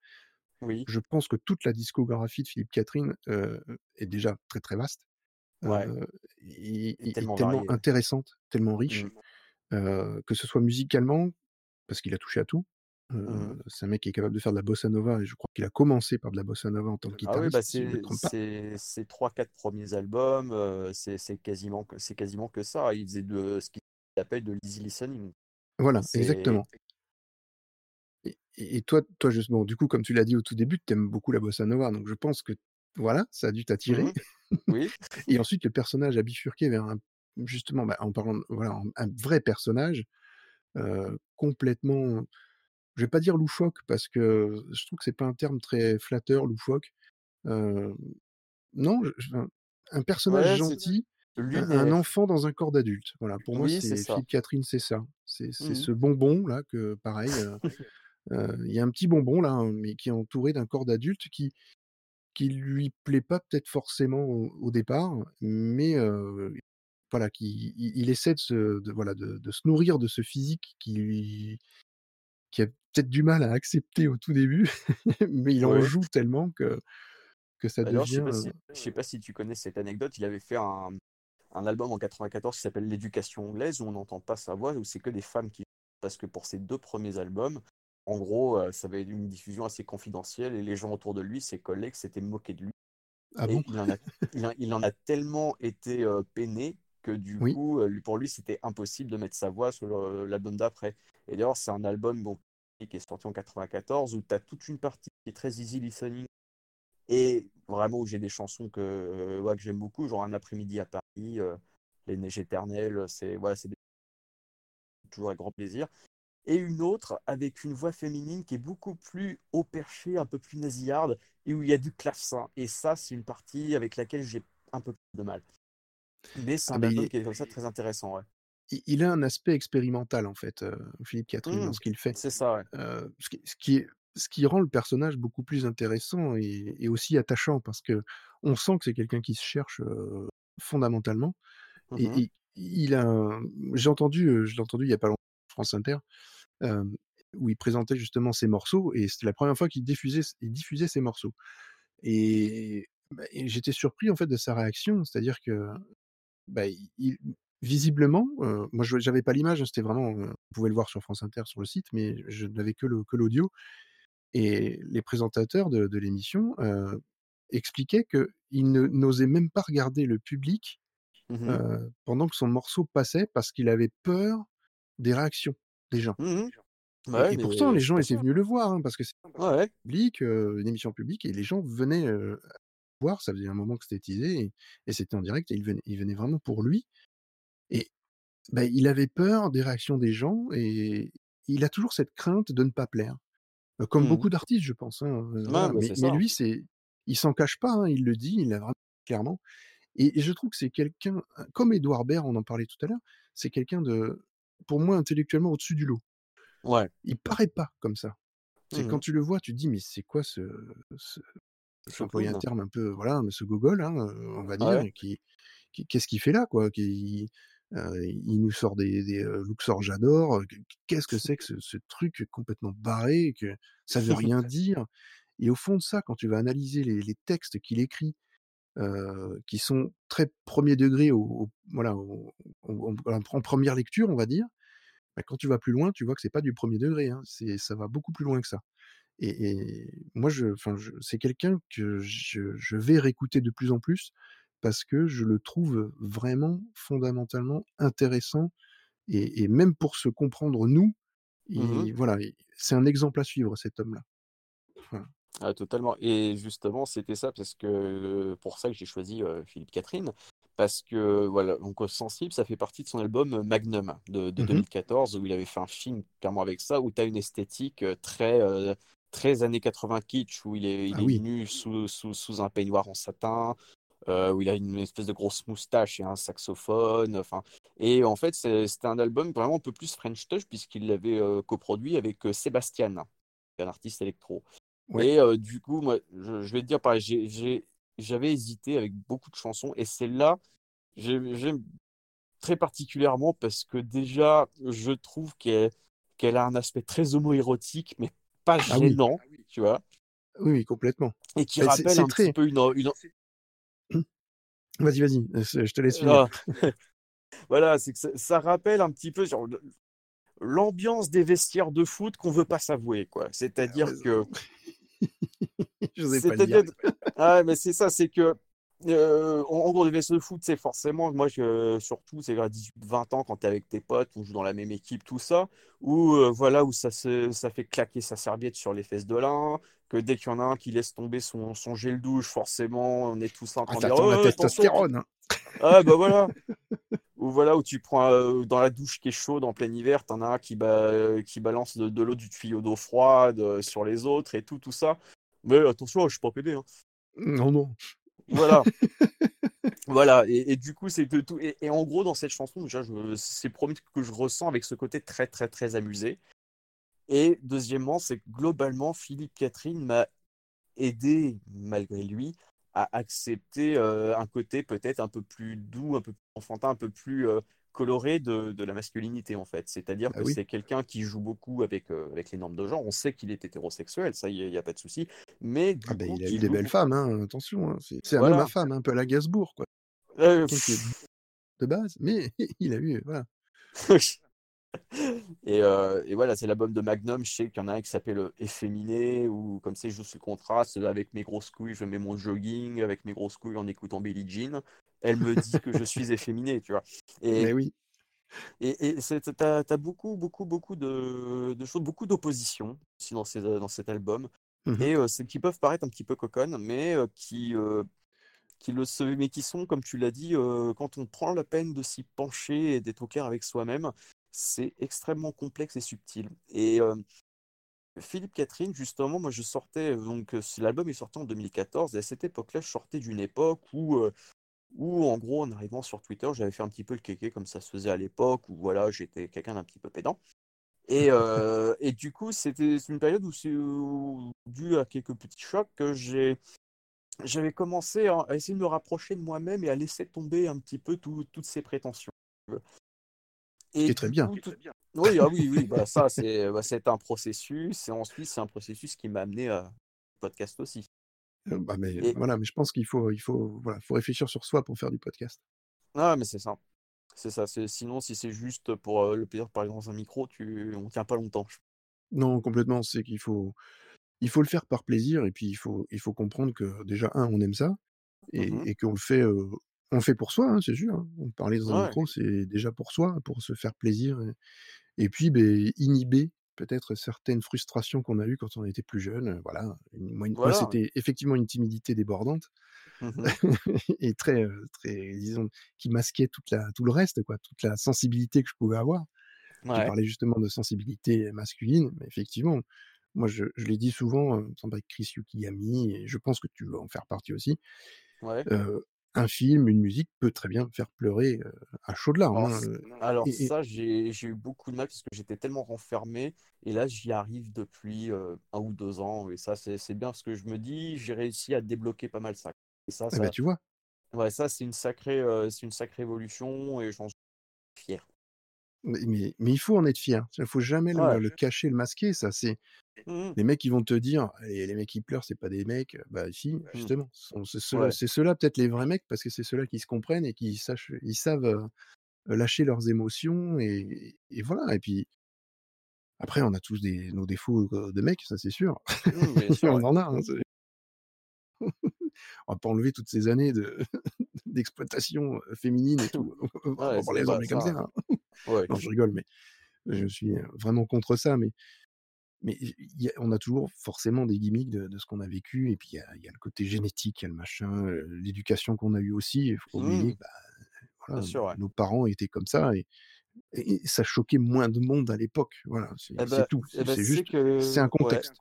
Oui, tout à fait. Et tu vois, bizarrement, si on parle de masculinité, je sais que mon père, par exemple, si j'avais été homosexuel, il n'y aurait jamais eu aucun souci, tu vois. C'est, c'était quelqu'un qui disait tout le temps que c'était euh, qu'on, qu'on pouvait faire ce qu'on voulait. Mais c'est pour ça, j'ai, j'ai un, j'ai un peu grandi. Moi, je suis le premier de ma famille, on est trois. J'ai mon frère qui a fêté euh, son anniversaire hier, d'ailleurs, et euh, une petite sœur. Et moi, en gros, c'est, voilà, j'étais un petit, j'étais un enfant qui était très attendu.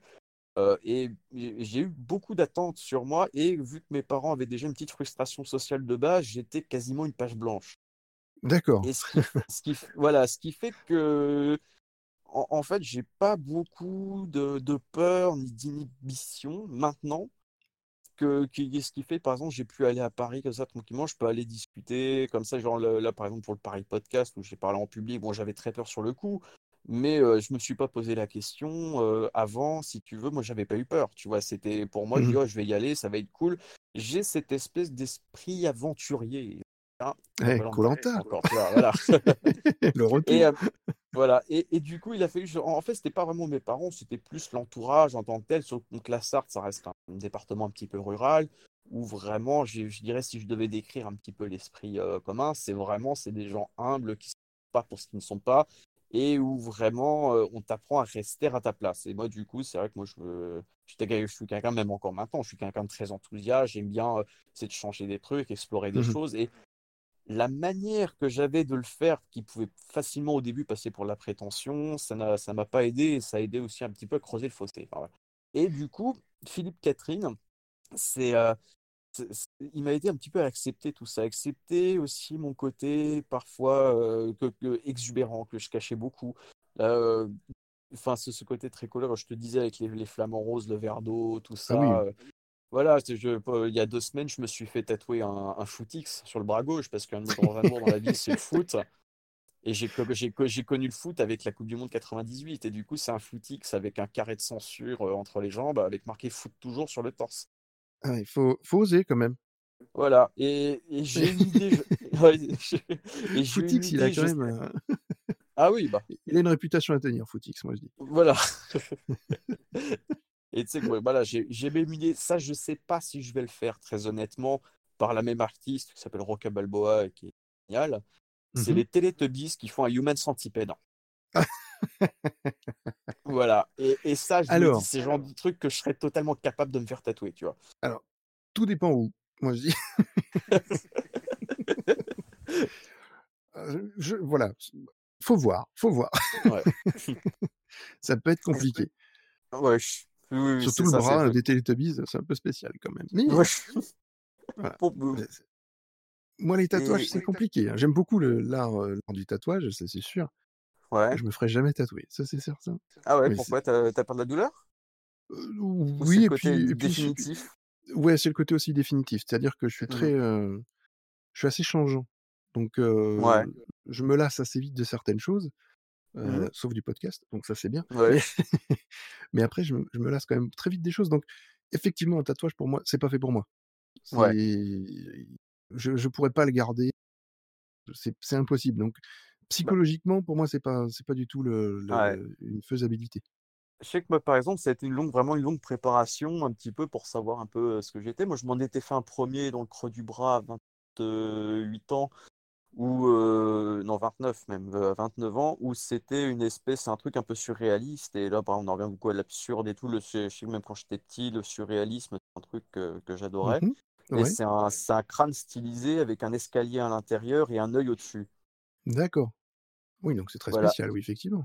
Voilà, et c'est vraiment un motif, c'est le motif qui m'est tombé dessus, vraiment, et c'est, voilà, maintenant, toi, j'oublie que je l'ai, à chaque fois que je le vois, je suis content qu'il soit là, parce que je, je le trouve très joli esthétiquement, et le footix, bon, t'as cette cette petite histoire, et le fait aussi que le design est marrant, le dessin est marrant, et qu'il y a ce petit, euh, cette touche un petit peu d'exubérance que j'avais du mal forcément à montrer par peur du jugement, et que je montre de plus en plus. Mais tu sais que voilà, maintenant je me dis, j'aurais aimé avoir, euh, pouvoir me décupler, avoir 10 petits Damiens comme ça, et un qui s'intéresserait euh, davantage à la- à l'architecture, un qui serait musicien, un qui serait, euh, je sais pas, sportif de haut niveau, Ah, qui, parce qui que pourrait un touche à tout. Voilà, mais voilà, parce que je m'intéresse à beaucoup de choses, mais Bah, du t'es comme moi, voilà. ouais, mais et, et du coup, c'est Parfois, tu dis, euh, parce que ce qui manque, c'est le temps, et le temps de pouvoir vraiment pleinement t'investir dans quelque chose pour te perfectionner, et, et tout ce qui a trait un petit peu à la création, ça, m'a toujours intéressé, sauf que Mhm. j'ai eu beaucoup de, de mauvais réflexes, de mauvais réflexes, c'est-à-dire, pour me rassurer, c'est-à-dire, à l'époque où j'avais un blog, ça pouvait être, euh, bon, c'est vieux maintenant, donc on peut dire, du La plagiat, ouais, voilà, puis bon, maintenant, genre, le blog, c'est complètement passé de mode, donc c'est pas, c'est pas très grave. Ça pouvait être quoi? C'était du plagiat, ça pouvait être aussi euh, prendre une certaine agressivité pour du caractère et croire que ça rend les choses intéressantes, ce qui n'est pas le cas. Ah, complètement. Euh, Ouais, d'accord. voilà, ouais. C'est tout ça. Et je, je sais qu'après cette période-là, j'en ai eu tellement honte que j'ai eu une période de paralysie euh, pendant 2-3 ans. Et là, c'est vraiment, tu vois, de, ça fait un ou deux ans que, enfin, j'ai- c'est vrai que j'ai bien entamé un, un boulot sur moi-même, donc qui a commencé d'ailleurs en, euh, avec ma participation, bah, il y a un an au podcast de Mélanie Le Camus, euh, il faut qu'on parle. Et du coup, ça, ça, ça j'ai parlé d'une histoire un petit peu amoureuse qui était très difficile pour moi. Et ça a Mhm. débloqué beaucoup de choses. Et du coup, le fait donc, que Mélanie, ensuite, j'ai pu connaître la communauté Podcastéo, que j'embrasse. Voilà.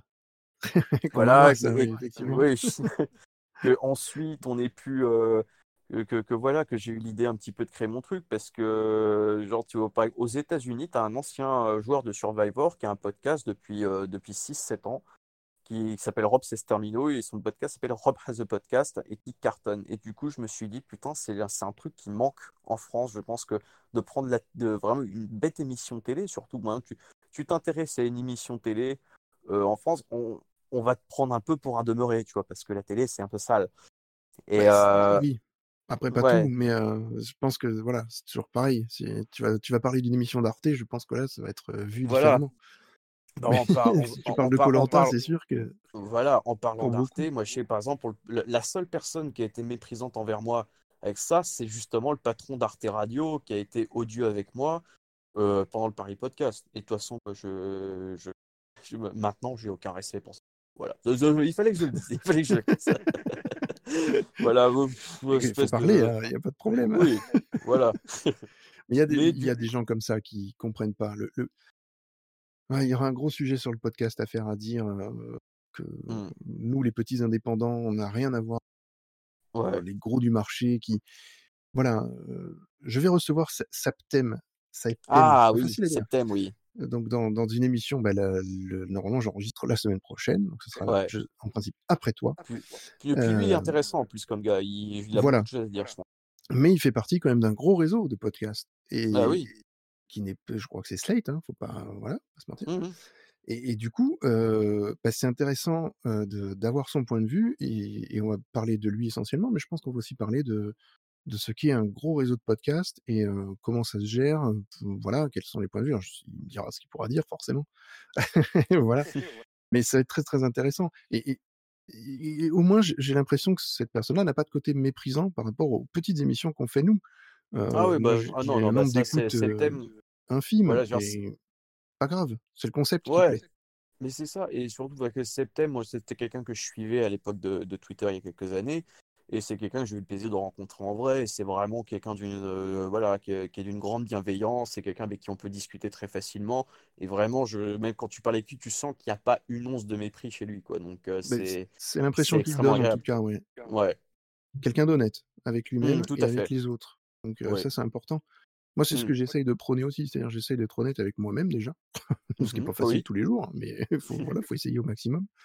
On n'est pas parfait, donc c'est ce qui est bien aussi dans dans la vie Ouais. et mais derrière, c'est aussi vraiment, voilà, apporter quelque chose aux autres, quoi. Mmh, enfin, moi, le peu d'écoute que j'ai, comme je disais, tout à l'heure, bah, les peu le peu de personnes qui m'écoutent, j'ai toujours des retours très positifs. Heu, j'ai une communauté, qui certes est restreinte, mais qui qui me suit, qui voilà, qui discute avec moi, bah, sur le Discord de Plopcast. Voilà, ils viennent les gens viennent, discuter avec moi de des notes de ma vie.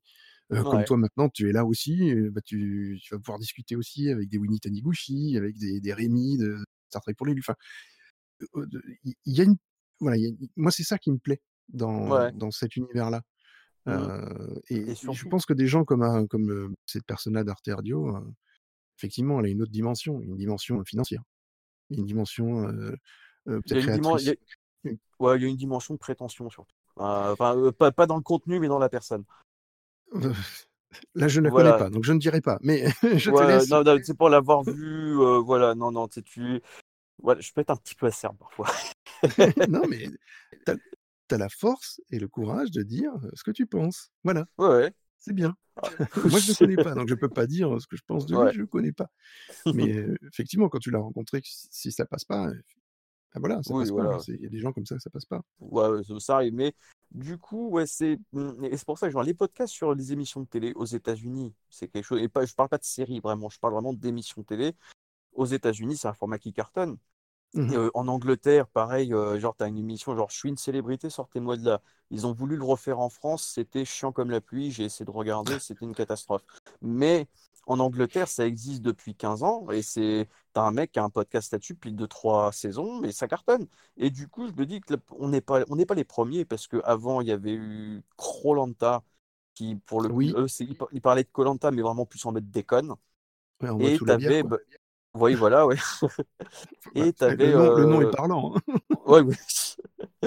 Et t'avais euh, euh, quand Henri Michel, quand il faisait spoiler arrière sur Top Chef. hein. Oui, c'est vrai qu'il Ça, vraiment, c'est Ouais. C'est les dieux pionniers pour moi. Et je me dis que, voilà, c'est aussi un pari sur l'avenir, c'est que je pense que avec l'explosion du podcast en France, les podcasts sur des émissions de télé passées ou présentes, c'est quelque chose qui, qui peut très bien marcher, qui peut capter un public. Et c'est aussi pour ça que je, je fais autour du feu. C'est que, je je pense je... que ça va capter un public, ouais, forcément. voilà, oui, Surtout sur des émissions comme ça. Après, heu heu, ça se fait beaucoup sur les séries. Tu oui, l'as, oui, heu, oui. bah, heu, Docteur Watt, hein, qui reprend, Mhm. Pourquoi Buffy c'est génial, enfin, tu vois, tous ces et pourtant Buffy ne passe plus, mais mais il il continue à faire ça, mais comme c'est un phénomène de société, Buffy, voilà.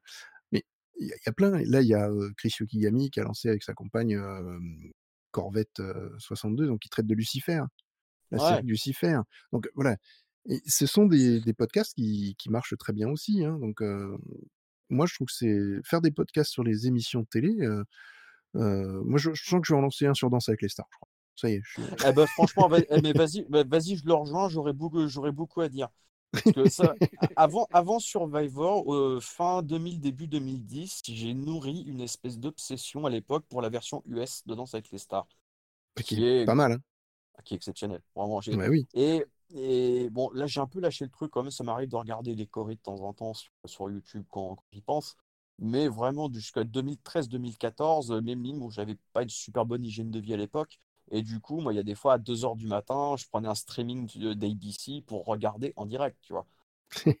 c'est bien. Bah oui, mais c'est bien. Mm. Bah oui. Et, euh, et vraiment, moi, j'ai des chorés que je connais limite, je les ai en tête, limite par cœur, tu vois. Genre, euh, t'avais eu euh, Nicole Scherzinger qui avait avait, euh, qui à l'époque, tu avais la, la fille de Dirty Dancing aussi, que, où il n'y avait, même pas eu- il y avait même pas eu de concurrence d'ailleurs, parce qu'elle était au-dessus du lot. bah, clairement. Je Euh, voilà, qui Ouais, dans, dans les vieilles saisons, tu avais le cofondateur d'Apple, Steve Wozniak, qui l'avait fait, et pour le coup, on aurait dit un morse qui dansait, tu vois, c'était... Non, mais c'est Voilà, spécial. hein. C'est vrai que c'est spécial.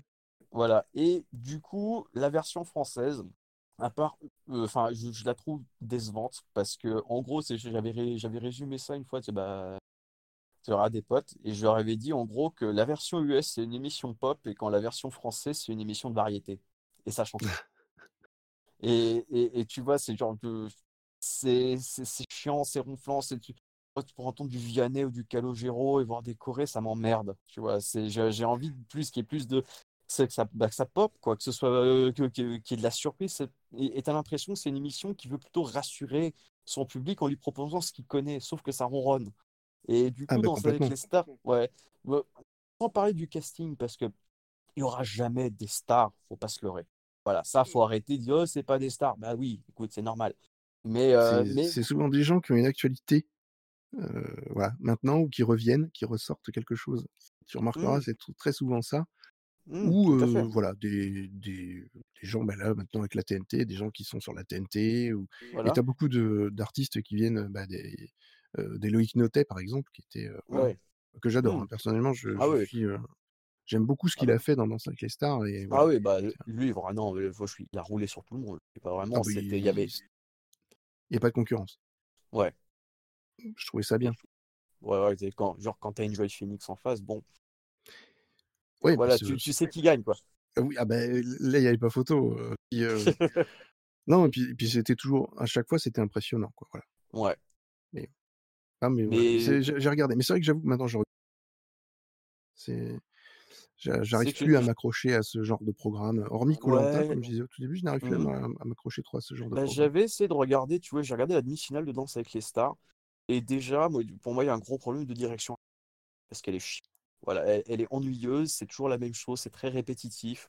Euh, les costumes, ils sont les plus neutres possibles, alors qu'aux États-Unis, tu as quand même beaucoup plus de surprises. Et c'est pas une histoire de moyens en des costumes, c'est. il y en a. hein. Parce que pour Ouais, les y en mecs, a, mais. il n'y en a pas beaucoup. Ouais, ouais, mais c'est ça, mais les costumes, ils sont cheapos, quoi. Je veux dire, c'est. C'est les mêmes couleurs, c'est un peu les mêmes trucs. Euh, au niveau des musiques, voilà, je pense que tu as moyen de faire mieux. Au niveau des chorés, ça fait un peu kermesse parce que les- j'ai remarqué ça, les chorés aux États-Unis, elles sont, euh, ça bouge du début à la fin, t'as pas de temps mort. En France, tu as beaucoup de moments où, en gros, tu as les fameux portés où le public fait olé, où tu vas avoir des moments, où, euh, des, mo- des moments de flottement, tu vas en avoir beaucoup.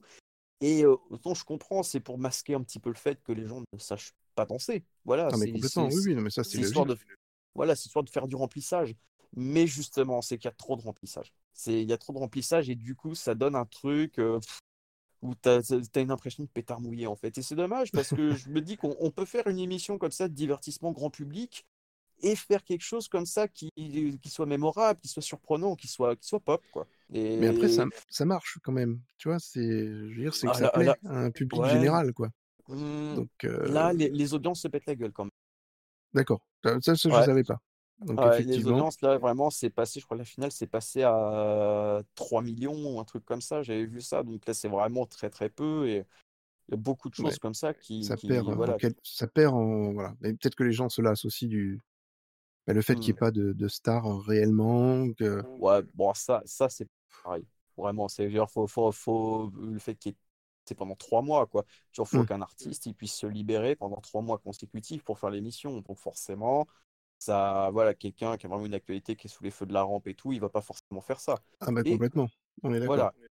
Et le fait aussi que parfois TF1 u- utilise ça pour un incubateur, si je puis dire, de, de ses propres vedettes, dans des gens qui sont dans leurs téléfilms et tout. C'est un testeur de popularité. Et tu sais que bon, euh, quand j'étais au, au, au Mans, j'ai aussi fait des, des chroniques, bon, très oubliables, mais à la, à la télé du Mans, à l'MTV.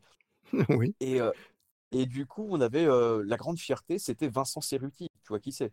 Ah bah oui, oui, oui, bah l'ancien présentateur. voilà, c'est que Vincent Cerruti, il est passé directement dès l'MTV à TF1.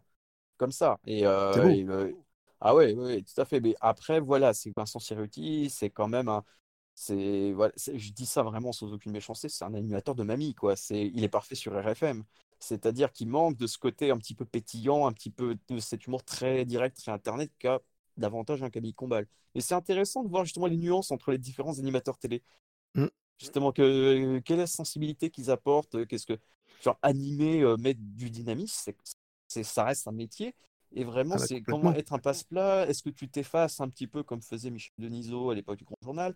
Est-ce que vraiment, au contraire, tu vas être quelqu'un de plutôt rassurant pour un petit âgé, comme un Cerruti ou un Cyril Flam? Est-ce que tu vas être plutôt quelqu'un de plus dynamique, euh, comme un, comme un Combal, ou ça m'arrache la gueule de le dire, comme un Hanouna? Ouais, voilà, Oui, non, je suis c'est, d'accord. Ouais, et, et c'est tout un tas de nuances qui sont vachement intéressantes quand tu prends le temps de t'y intéresser. Je trouve que c'est un truc qu'on n'a pas forcément et en France, mais Henri, toi, pour reparler d'Henri Michel, il avait des papiers sur Libération à une époque où Mhm. il parlait de ça justement, où il, il avait justement, et c'est quelqu'un qui m'a beaucoup inspiré, euh, il le sait pas d'ailleurs, et euh, du- parce que du coup dans son regard, c'est-à-dire que même le regard sur la chose télévisuelle, il avait la, il avait pas forcément ce mépris parce que c'est juste de la télé, tu vois, c'est c'est, il a regardé ça et en, en se disant qu'est-ce qui se joue justement derrière l'écran, qu'est-ce qu'on me montre, et en Oui. gros, quelles sont les qualités? Et même un truc qui, qui, qui peut paraître ne pas être noble, tu vois, comme la télé, c'est pas comme le cinéma, c'est pas comme euh, ce genre de choses. Il y a quand même beaucoup de choses à en dire et c'est aussi ce regard-là que, que je souhaite donner euh, et que j'essaie d'insuffler un petit peu à travers Autour du feu euh, pour Koh-Lanta, quoi. Mais c'est très bien justement. Je pense que des émissions comme ça, c'est un du décryptage, hein, heu, ni plus ni moins fait. d'un type d'émission, voilà, qui qui, bah, qui cartonne en plus, hein. koh c'est quand même, des records à chaque fois. Heu, moi je voilà, comme je dis, je je je suis fan de ce de cette émission-là, donc effectivement, moi j'aime bien, j'aime bien tout ça. Donc heu, moi en tout cas, Autour du feu, je je l'écouterai beaucoup plus parce que j'ai pas eu l'occasion de l'écouter avant. Je m'y suis pris très tard finalement. Et bah, puis après, comme souci. j'écoute très peu, j'écoute beaucoup moins de podcasts qu'avant, mais quand, la saison repartira, c'est sûr que je m'y mettrai dessus pour effectivement, entendre ce que vous allez dire sur, sur les bah, chaque, et puis les petits pronostics aussi, je pense a voilà, vous allez vous faire vos vos petits jeux de Ah bah, bah oui, votre votre votre voilà, votre stratégie à vous sur ce qui va rester et tout ça, donc ça, c'est intéressant. C'est toujours intéressant d'avoir ces ces ces points de vue-là. Ah ouais, bah, et, justement, je pense c'est comme je te disais, je pense ce qui va bien marcher, on va essayer de le faire le mieux du, le mieux qu'on peut et surtout ne, ne pas chiant, quoi. C'est histoire qu'on on est là pour se marrer, c'est une émission de télé, euh, voilà, on se marre quoi. C'est un jeu surtout, c'est un jeu. c'est un jeu, c'est à- voilà, faut pas prendre ça au voilà, sérieux. voilà, c'est à la croisée du jeu de rôle, c'est à la croisée du poker. Il y a beaucoup de choses qui sont là-dedans. Mais voilà, c'est que c'est vraiment, ça reste un jeu. Et c'est un problème d'ailleurs de, de beaucoup de candidats, c'est que l'aspect aventure a tellement été mis en avant. T'en as qui se foutent une énorme pression sur les épaules en disant il faut que je montre à mes enfants que je suis un, un guerrier et tout. Et ça fait que ça donne des gens qui sont constamment sous pression et qui Mmh souvent se font éliminer à cause de ça, parce qu'ils n'ont pas cette légèreté. Et Est-ce qu'ils sont lors pas choisis au départ, justement, pour être éliminés quasiment dès le début? Parce qu'il en faut. Il y en a, je pense, qui sont qui servent de de fusible un peu, hein. Ouais, alors ça, ça peut être le cas dans certaines saisons. Dans la dernière, je ne pense pas. Mais euh, voilà, et la dernière saison, justement, ça a été la, la victoire de la légèreté. Parce que les, les candidats qu'on a le plus vus, c'était qui? C'était Cyril, c'était euh, Cindy, c'était euh, Maud. Et c'est des gens qui avaient la particularité de jouer sérieusement sans se prendre au sérieux. Et qui, du coup, de ce côté-là, avaient été parfaitement détendus et pouvaient prendre de, de très bonnes décisions et être plus euh, au courant de leur environnement. Or, justement, les gens qui ont été qui étaient un- de manière un petit peu plus lourde, comme ça, c'est-à-dire des gens qui étaient vraiment dans les aventures et tout et qui stressaient beaucoup, c'est ces gens-là, au contraire, qui, qui ont été euh, éliminés euh, assez, assez tôt. Genre, je pense à un Maxime, par exemple. Mmh Maxime, il s'est foutu une pression de ouf. Et Alors que sur la fin, il devenait plus intéressant. Voilà. moi je trouvais. Même si bon le Mhm. le personnage était je le trouvais pas si désagréable que ça. Le mec était dans son truc hein, voilà, Ouais, il il et, et, il faisait il sa il a vie. pas l'air méchant, c'est surtout que les gens ressentaient qu'il était un peu pompeux et un peu donneur de leçons et qui et c'était un peu casse-pied. Oui et voilà, puis, après enfin, je je répète aussi, c'est ce que le montage nous montre aussi, hein et tout n'est Mhm. pas mis. Donc je pense Oui, qu'il y bien a je sais pas jusqu'à quel point, on on nous cache quand même une certaine vérité ou on nous biaise un peu la vérité. Bah, Je ça c'est quelque chose que, tu vois, j'aimerais analyser ouais. un jour. Alors, en fait, le but du montage, le but de TF1, le but ultime, c'est que le spectateur soit content du vainqueur. Tu vois, par exemple, tu, tu vois Oui, Clémentine. oui. Clémentine qui s'est fait pourrir, voilà. Ah bah Et oui. en fait, et, et ça d'ailleurs, c'est très mauvais de leur part, c'est-à-dire qu'ils ont fait passer vraiment Clémentine pour une, euh, sorcière, Bah juste parce que le, voilà, le gagnant, personne ne s'en rappelle, c'était Frédéric, et que Frédéric, il n'a pas fait grand-chose dans le jeu. C'est vrai qu'il il a été, il a su se placer, c'était très bien, mais c'était un vainqueur quand même assez fade. Et du coup, pour, pour que les gens soient contents, au lieu de d'essayer de, de trouver des bons trucs sur Frédéric, ils ont pourri Clémentine pour que les gens se disent, voilà, on est content parce qu'au moins Clémentine n'a pas gagné. Bah Alors que tu tu vois, je je me souviens plus de de Frédéric. ouais, bah voilà. Je je saurais pas remettre le le visage, heu, Clémentine oui Mmh, forcément, voilà. voilà, mais lui Et, non. Et, et, et du coup, ouais, c'était, c'est, ça fait partie du truc. Et c'est pour ça, justement, que le, le montage, de toute manière, il peut que atténuer ou accentuer un trait de ton caractère. C'est-à-dire, il n'y a rien qui est inventé, ni quoi que ce soit. Mais le but, en fait, c'est de raconter forcément une histoire et que tu sois content du gagnant euh, à la fin, quoi. Ouais, Et bah oui, pour pouvoir euh, continuer après, ouais, totalement. Bah, c'est ça voilà. Et, ça la télé aussi, hein, c'est qu'il faut que ça soit ouais. vu donc effectivement, si tu fais un programme, insipide et qu'il y a rien dedans, Mmh. voilà, s'il y a pas de il y a pas de d'enthousiasme et de ouais. de l mais après des fois c'est Ouais. pas c'est pas léger quoi, c'est il y a il y a eu des saisons où j'ai trouvé que c'était très, très lourd au niveau justement de la stratégie, que c'était très, mais que c'était accentué, que c'était montré comme ça et que ça devenait même, malsain. On on faisait sortir vu? le Eh co ben, le mauvais. Eh ben, ne regarde jamais Survivor. Oui voilà, mais mais c'est le côté américain où voilà très je pense qu'en France on a on a Voilà. encore ce côté-là où on ne on ne va pas aimer, heu, il y a encore un petit esprit de bienveillance, heu, Mmh. malgré le on se connaît le jeu, mais il y a quand Oui. même encore ce petit esprit de bienveillance qui fait que, heu, on dépasse peut-être pas certaines limites ou en tout cas on si elles sont dépassées, on les accepte pas aussi, heu, facilement que peut-être Mmh. effectivement dans Survivor.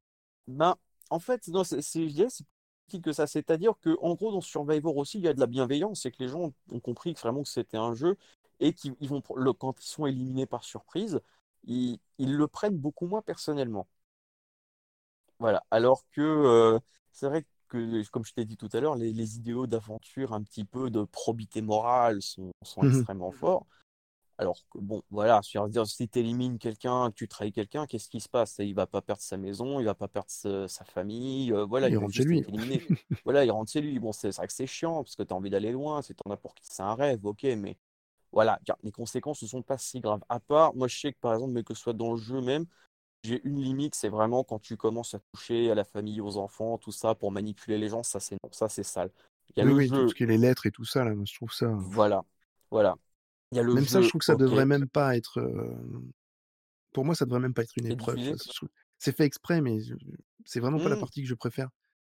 Ah ouais? Bah oui, parce ça, que c'est. un c'est un incontournable, hein, de koh on est d'accord, mais Mhm. c'est vraiment pas une partie que je préfère et j'ai un peu de mal justement à accepter, pour moi, ça fait ressortir le mauvais côté des gens. Ouais. Parce qu'ils sont en plus, ça se produit toujours quand ils sont, bah, très affaiblis, Heu, que voilà, qui donc ils sont à fleur de peau constamment, Mhm. donc le moindre truc qui fait que ça va pas Mhm. et surtout sur ces aspects-là, c'est la c'est la Ouais. cata. Alors sauf certains qui, bon, s'en foutent complètement, mais ça c'est autre chose. Mais tu vois, je je trouve que c'est tellement fait exprès, là c'est la prod, hein, qui fait ça aussi, hein, c'est volontaire puisque c'est les règles du jeu, donc effectivement, bah, ça moi j'ai ça du mal à passer. Voilà. mais ça, c'est dans toutes les versions. Et d'ailleurs, je trouve marrant, c'est qu'ils ont commencé à le faire un tout petit peu en France, mais aux États-Unis, quand ils font ce qu'ils appellent les loved ones, donc quand ils font venir un petit peu, c'est le parent, euh, Mmh conjoint et tout, c'est que parfois ils font des épreuves où le conjoint vraiment participe et, et de manière physique aux épreuves aussi euh, pour aider, euh, pour aider. Et ça, du coup, ça donne des choses qui peuvent être parfois très intéressantes, où tu vois vraiment des proches qui, limite, qui s'engueulent entre eux, t'en as, limite, qui... Mais alors, ça, moi, qui je- vont ça j'aime bien. Ouais. Ça, je dis pas. Ça, j'aime bien. C'est pas cet aspect-là qui, me, qui me chiffonne. C'est vraiment le côté euh, quand ils vont récupérer les lettres pour les autres et qu'ils ont le choix Ah entre la nourriture et les lettres. oui. Ah, mais, et- mais ça, c'est Pour moi, c'est pas. Ça, j'aime pas, si tu veux. Et alors, je vais un truc qu'ils font souvent dans la version américaine aussi, c'est que tu vas avoir des épreuves, par exemple, d'endurance, tout le monde est à fond, et au bout d'une heure, l'animateur vient en disant, vous avez le choix, vous pouvez abandonner l'épreuve, et en face de vous, vous aurez euh, du lait avec des cookies, ou alors Mhm. du euh, peanut, but- attends, peanut butter jelly, euh, du beurre de cacahuète avec de, le- de la confiture, ou des trucs de nourriture. Et en gros, comme ça, ça, ça te- c'est une émission qui te force beau- beaucoup à avoir des dilemmes et à faire des choix. Et du Ah, coup, si complètement. tu dis, voilà, si je me sens pas trop trop en danger, bah, je peux limite sans souci abandonner l'épreuve et puis aller me aller manger mon truc, quoi. Et euh, et t'as beaucoup beaucoup beaucoup de trucs euh, comme ça. D'ailleurs, le- t'a- t'avais un candidat comme ça qui euh, qui s'était fait avoir euh, en prenant du beurre de cacahuète sur l'ancêtre de l'épreuve des poteaux. Faut que, de- en fait, dans la saison 2 de Survivor, les poteaux, c'est des troncs d'arbres en fait. C'est vraiment des troncs d'arbres, quoi. Ils sont restés euh, le dessus jusqu'au bout de la nuit. Et puis le mec, en gros, il a pris du. il, a, il, est, il est descendu pour choper son beurre de cacahuète et il s'est fait éliminer dans la foulée. Donc, ça, voilà, t'as ce côté comme ça de dilemme. Savoir prendre les bons choix, savoir un petit peu euh, connaître, euh, être dans un environnement qui change tout le temps. Là où dans Colanta, bon, ça a bougé, mais ça reste quand même un petit peu plus, un petit peu plus statique. Les gens sont plus frileux dans Colanta. Ils ont, ils ont, il n'y a pas ce côté ultra dynamique, ultra euh, liquide, si je puis dire. C'est liquide, c'est-à-dire vraiment ça bouge dans tous les sens. En France, c'est beaucoup plus solide si tu veux les alliances et tu les, tu vas pas la trahir comme ça. Tu, genre, c'est, beaucoup moins mouvant en fait. Mais bon, ça, ça a son intérêt aussi, ouais. C'est, Oui, c'est c'est- vision. Oui, ah oui, tout à fait, tout à fait. Et qui a, qui a ses, qui a ses côtés pervers aussi, quoi. En oui c'est un petit côté culturel aussi, je pense. hein, Il y a un aspect Ouais, culturel là-dedans. totalement. C'est vraiment, il y a vraiment, il y en a peur ou vraiment des. On parle de Clémentine, mais il y a Mhm. certains, certains candidats et certaines candidates dans Survivor. Euh... Voilà, c'est, ça va loin. Ça, ça, ça va loin. C'est qu'il y a des fois, c'est quand, quand ils s'engueulent. C'est quand euh, t'en avais une qui, euh, comme ça en finale qui s'était adressée à une finaliste, limite en insultant ses parents qui étaient morts. Ou euh, ouais, t'as vu ça, c'était bon, pour ceux qui connaissent dans Survivor Gabon, c'était Corinne Kaplan contre une meuf qui s'appelait Sugar. Et, Ouais. euh, et voilà, où la, où la, ouais, où la pauvre, la, la- pauvre Sugar, bon, elle, ouais, enfin voilà, elle lui a répondu avec un doigt d'honneur d'ailleurs. Ah, bah, Et voilà. euh, ça, voilà, t'as, chez nous, ça aurait du mal à passer. Oui. voilà, t'as, t'en as, t'en as un par exemple lors de l'arrivée des Loved Ones pour la saison 7, le mec il a fait croire aux autres que, que sa grand-mère venait de mourir pour qu'il lui donne l'immunité. Et voilà, alors que et, et après il va tout sourire à la caméra, je dis oh, ma grand-mère elle est tout à fait vivante, elle doit être en train de mater le, le Jerry Springer show alors qu'il est quoi. Et, et, Mais ça, Ouais, la rigueur, enfin, ouais, ça- euh, oui, ça passerait peut-être pas, mais je sais pas. Ça, ça me ferait rire, je pense, parce qu'il oui, y a une supercherie. Il commence, pardon, il commence à le faire un petit peu. En France, ils le font un petit peu légèrement, oui, ces trucs-là. oui, oui. Ces, petits mensonges-là. euh, Oui, mais non, tout va bien. Enfin, je- Il le faut, de toute façon. Enfin, Ouais. on, on pourrait parler de Colanta des heures encore. Et on, tu vois, on a encore bifurqué sur Colanta et on arrive encore à en parler euh, autrement. Mm. On va. Mais on voit pas le temps passer avec toi, et ça, c'est un vrai compliment parce que du coup, Bah, merci beaucoup.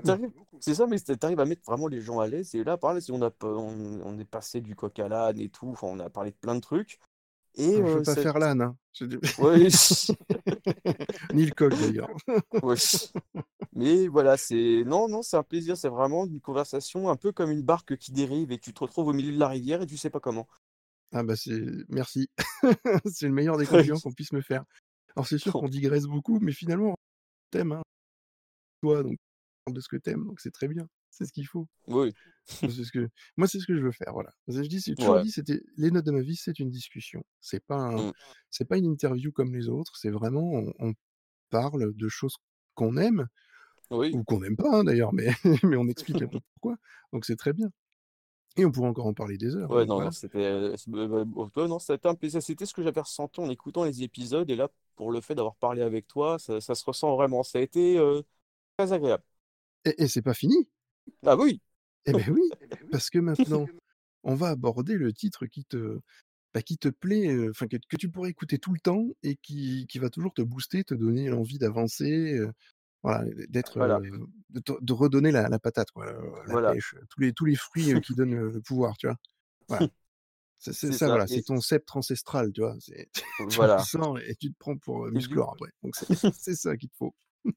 Donc c'est ce titre-là qui va te alors je je t'avouerai, je connaissais pas du tout, mais alors c'est tellement bizarre, barré, tout ce qu'on veut. Ah Ah bah, oui, ouais, alors c'est Salut c'est cool. heu, alors ça, c'est le nom du groupe Oui, ou la chanson du s'appelle l'artiste? Je sais pas, voilà.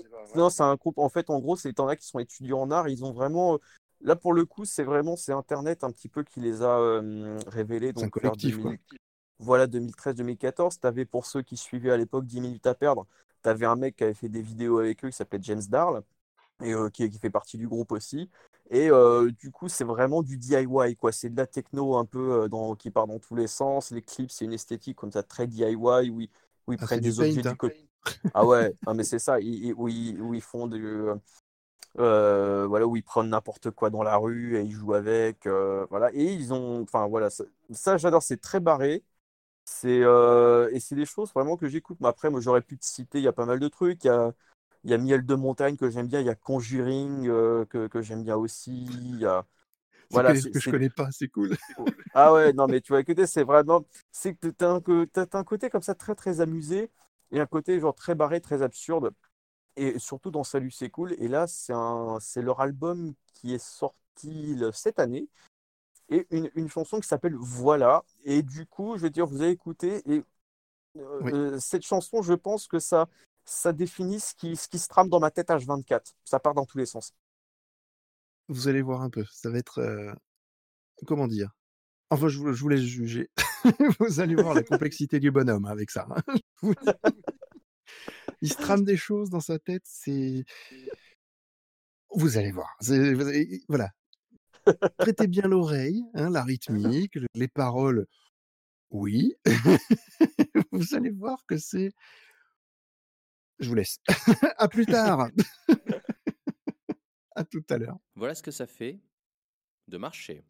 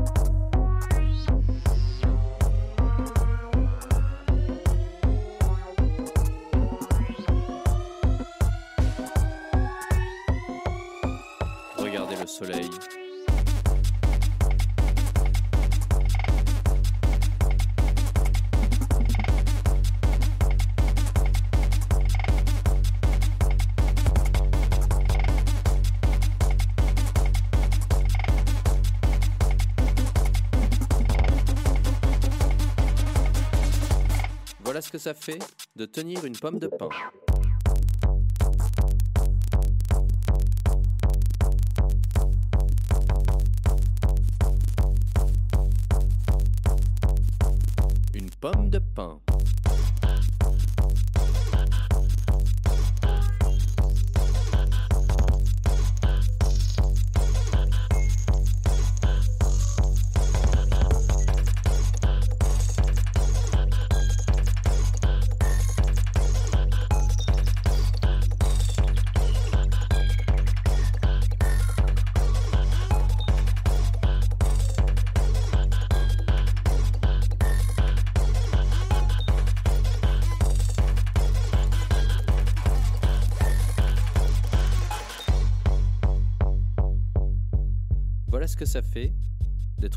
De la spirale.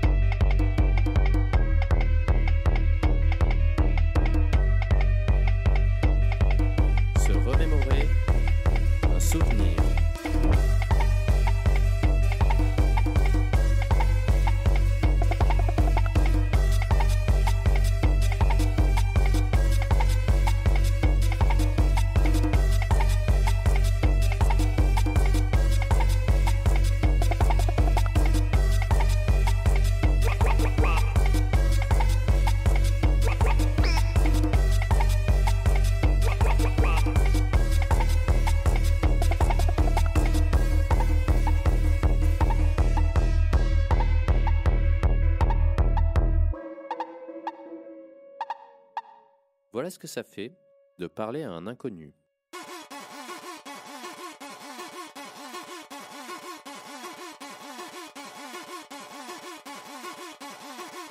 Voilà ce que ça fait de kiffer sa race.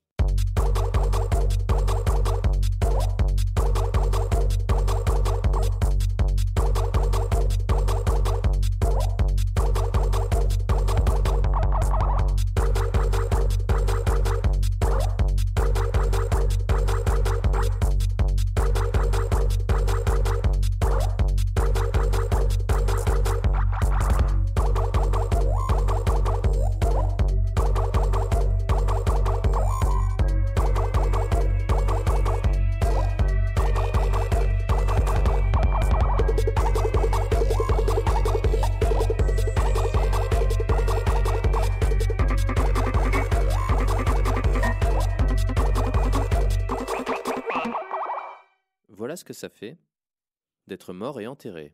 Donc je pense que vous avez compris Voilà. Et- haut, hein, il il y a un truc qui s'appelle le cerveau, mais je pense qu'il a des morceaux qui partent dans tous les sens. Je sais- enfin, certainement qu'il y a un petit bout de la musique qui vient frapper d'un côté, il y a le bras droit qui se lève, après il y a le bras gauche qui bouge. Le cerveau Voilà, doit être complètement désarticulé. Il y a un truc. Hmm.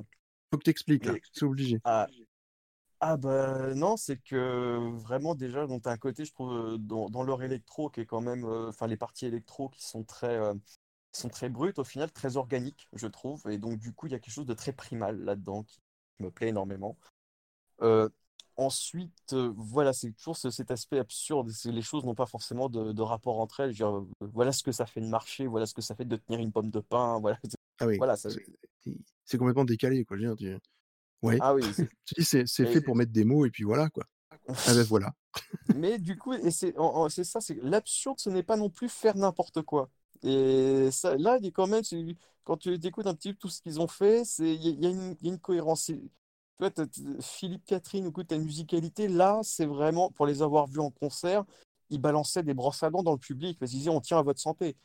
C'est, euh, t'as souvent des publics, t'as souvent, euh, bon, il t'en as qui, qui, voilà, ils se jettent dans le public, euh, ils ont toujours des gens, des plots de chantier, des, euh, voilà, c'était, c'est un esprit très, très DIY et c'est un truc qui m'a, c'est un groupe qui m'a beaucoup marqué.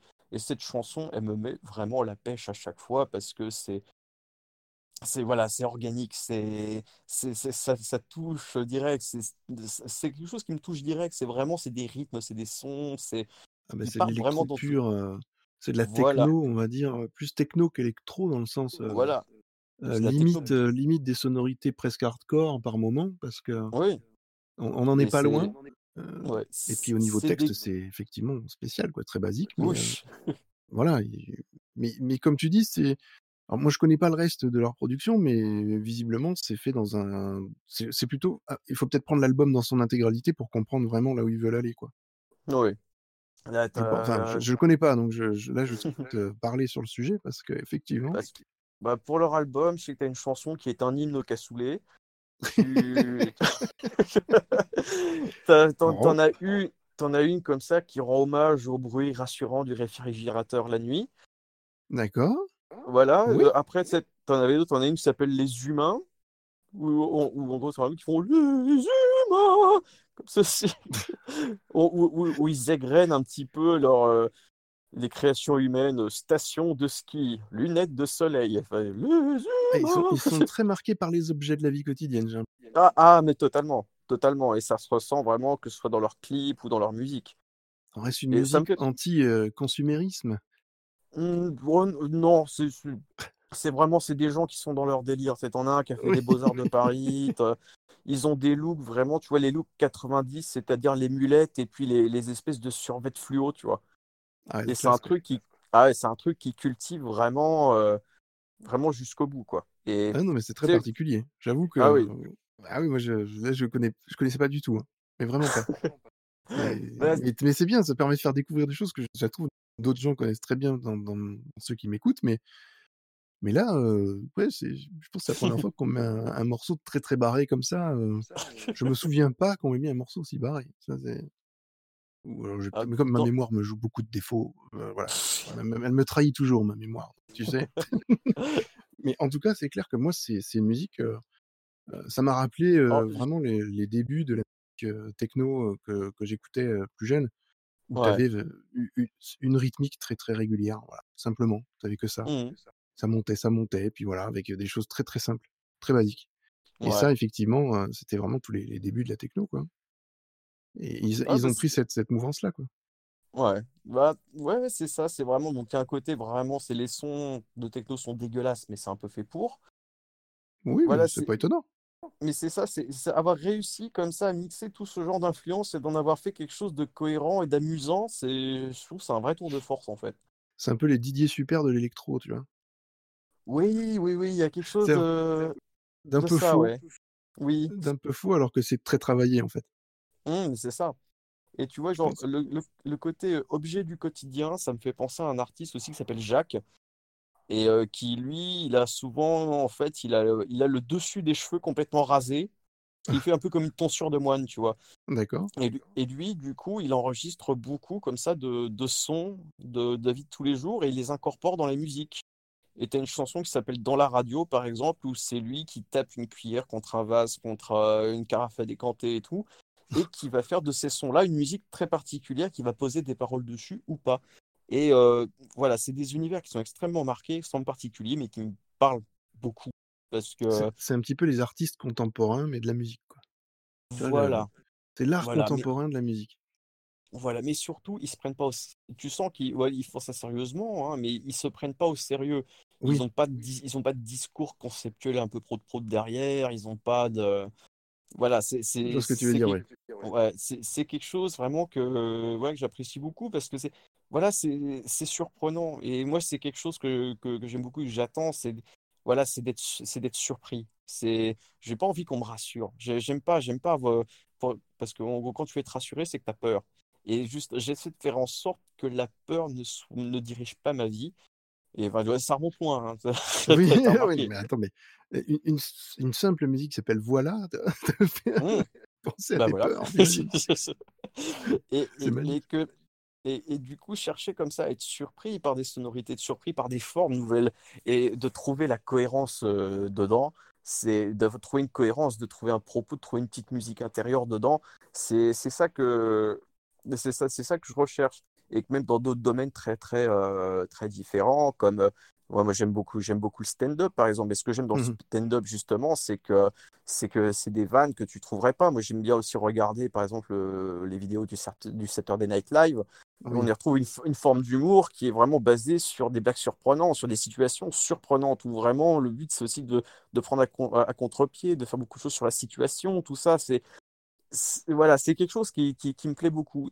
Et même pour te dire à quel point, à quel point ça, ça va monter loin et qu'il y a des racines peut-être très profondes. Oui.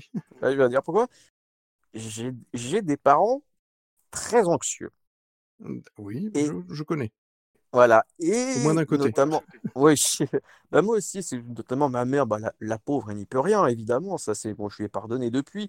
Mais c'est quelqu'un qui peut avoir euh, tendance à, imposer ses angoisses aux gens. Et du coup, j'ai utilisé, je pense aussi maintenant mon adolescence et début de mon âge adulte, beaucoup d'énergie à simplement résister, me couper émotionnellement de, de ça, parce que ça Mmh pouvait être très, euh, très, euh, très euh, envahissant. Et je sais que même encore maintenant, et c'est un défaut que j'ai, c'est que j'ai aucune patience envers les gens anxieux et que ça peut m'énerver très vite. Ah mais, enfin, oui, je je comprends tout à fait. J'ai un petit peu la même Voilà. problématique, heu, voilà. En plus, en étant enfant unique, comme je disais tout à l'heure, Ouais. tu peux tu peux Et voir que tout était reporté sur, ma protection. Donc voilà, ouais. mais mais dans c'était pas, c'était pas fait de la mauvaise manière, dans le sens où voilà, c'était de l'amour Voilà, c'est- pur, c'est- hein. bien sûr, bien sûr, ça, ça, voilà, il il y a pas de souci. Je sais bien qu'il n'y avait pas de mauvaises intentions, mais que du coup, Exactement. c'est- voilà, c'était la, la forme qui n'avait pas été bonne. Donc, c'est pour ça, maintenant, après, c'est vrai qu'on en a discuté, maintenant tout va bien, donc euh, ça, c'est, c'est parfait. Et, et même, c'est quand tu t'aperçois aussi, même quand tu vois le discours des gens, tu as beaucoup de, de discours, on parlait aussi de la nostalgie tout à l'heure, qui ont pour racine la peur, justement. Mmh mh. Et, et, euh, et ça, c'est pareil, j'ai du mal avec ce genre de choses, les discours de base, c'était mieux avant. Ou même, je citerai pas de nom parce que c'est pas les personnes que je veux viser, mais plus les discours. Je sais qu'il y a beaucoup de podcasts comme ça sur les relations où j'entends beaucoup de trucs. euh, Oui, oh là là, mais c'est de la- avant, c'était peut-être mieux parce que oh là là, maintenant, c'est la faute à Tinder, c'est la faute à Adopt et ça me saoule. Putain, mais arrêtez, bordel. C'est comme ça, genre, des, des- voilà, c'est qu'on vit dans- comme ça dans ce monde-là, dans- au lieu d'essayer de regretter et d'avoir ce ton un petit peu traînant qui m'insupporte, euh, comme ça, de dire, ah, c'était peut-être mieux avant, oh, il y avait des valeurs. Non, tais-toi, arrête, arrête. C'était d'autres C'est, valeurs, c'était pas pareil. voilà. C'était autre chose, Et, une autre mais époque. oui, et, et, et, et surtout, j'ai, de- sur Facebook, peut-être tu dois voir ça, ce qu'on appelle les fake deep pics. Tu sais, les photos, je vais, je vais te donner un exemple. C'est peut-être beaucoup de dessinateurs qui font ça. Enfin, c'est... En général, c'est aussi profond qu'un verre à shot. Et bon, bref, ça n'a aucun intérêt. Et en gros, c'est des images où tu as une main qui tient un smartphone et le Oui. smartphone est enchaîné au poignet. Ça Ah! fait réfléchir. Hein. Ah oui. ça, ça fait grave, ça, ça fait grave réfléchir. hein. Ah, Et Ah ça, ouais, ça, ça, ça, c'est le genre de truc qui me rend dingue. Je peux, eh je- chez les gens, ouais, je peux excuser beaucoup de choses, genre, bah, c'est les fautes d'orthographe, par exemple. Très grave, on n'a pas tous le même rapport à l'éducation. Mais alors ça, genre, les- ce genre de mentalité, c'est le genre de truc qui me rend dingue. Et alors dans le meilleur des... Oui, excuse-moi. tu tu vois, alors, si tu veux, moi bon, j'ai des enfants, Mhm. une enfant donc de 6 ans, Oui. presque demi. Mhm. alors cet aspect-là, finalement, tu vas te tu vas le retrouver, au niveau éducation sans le vouloir. Ouais.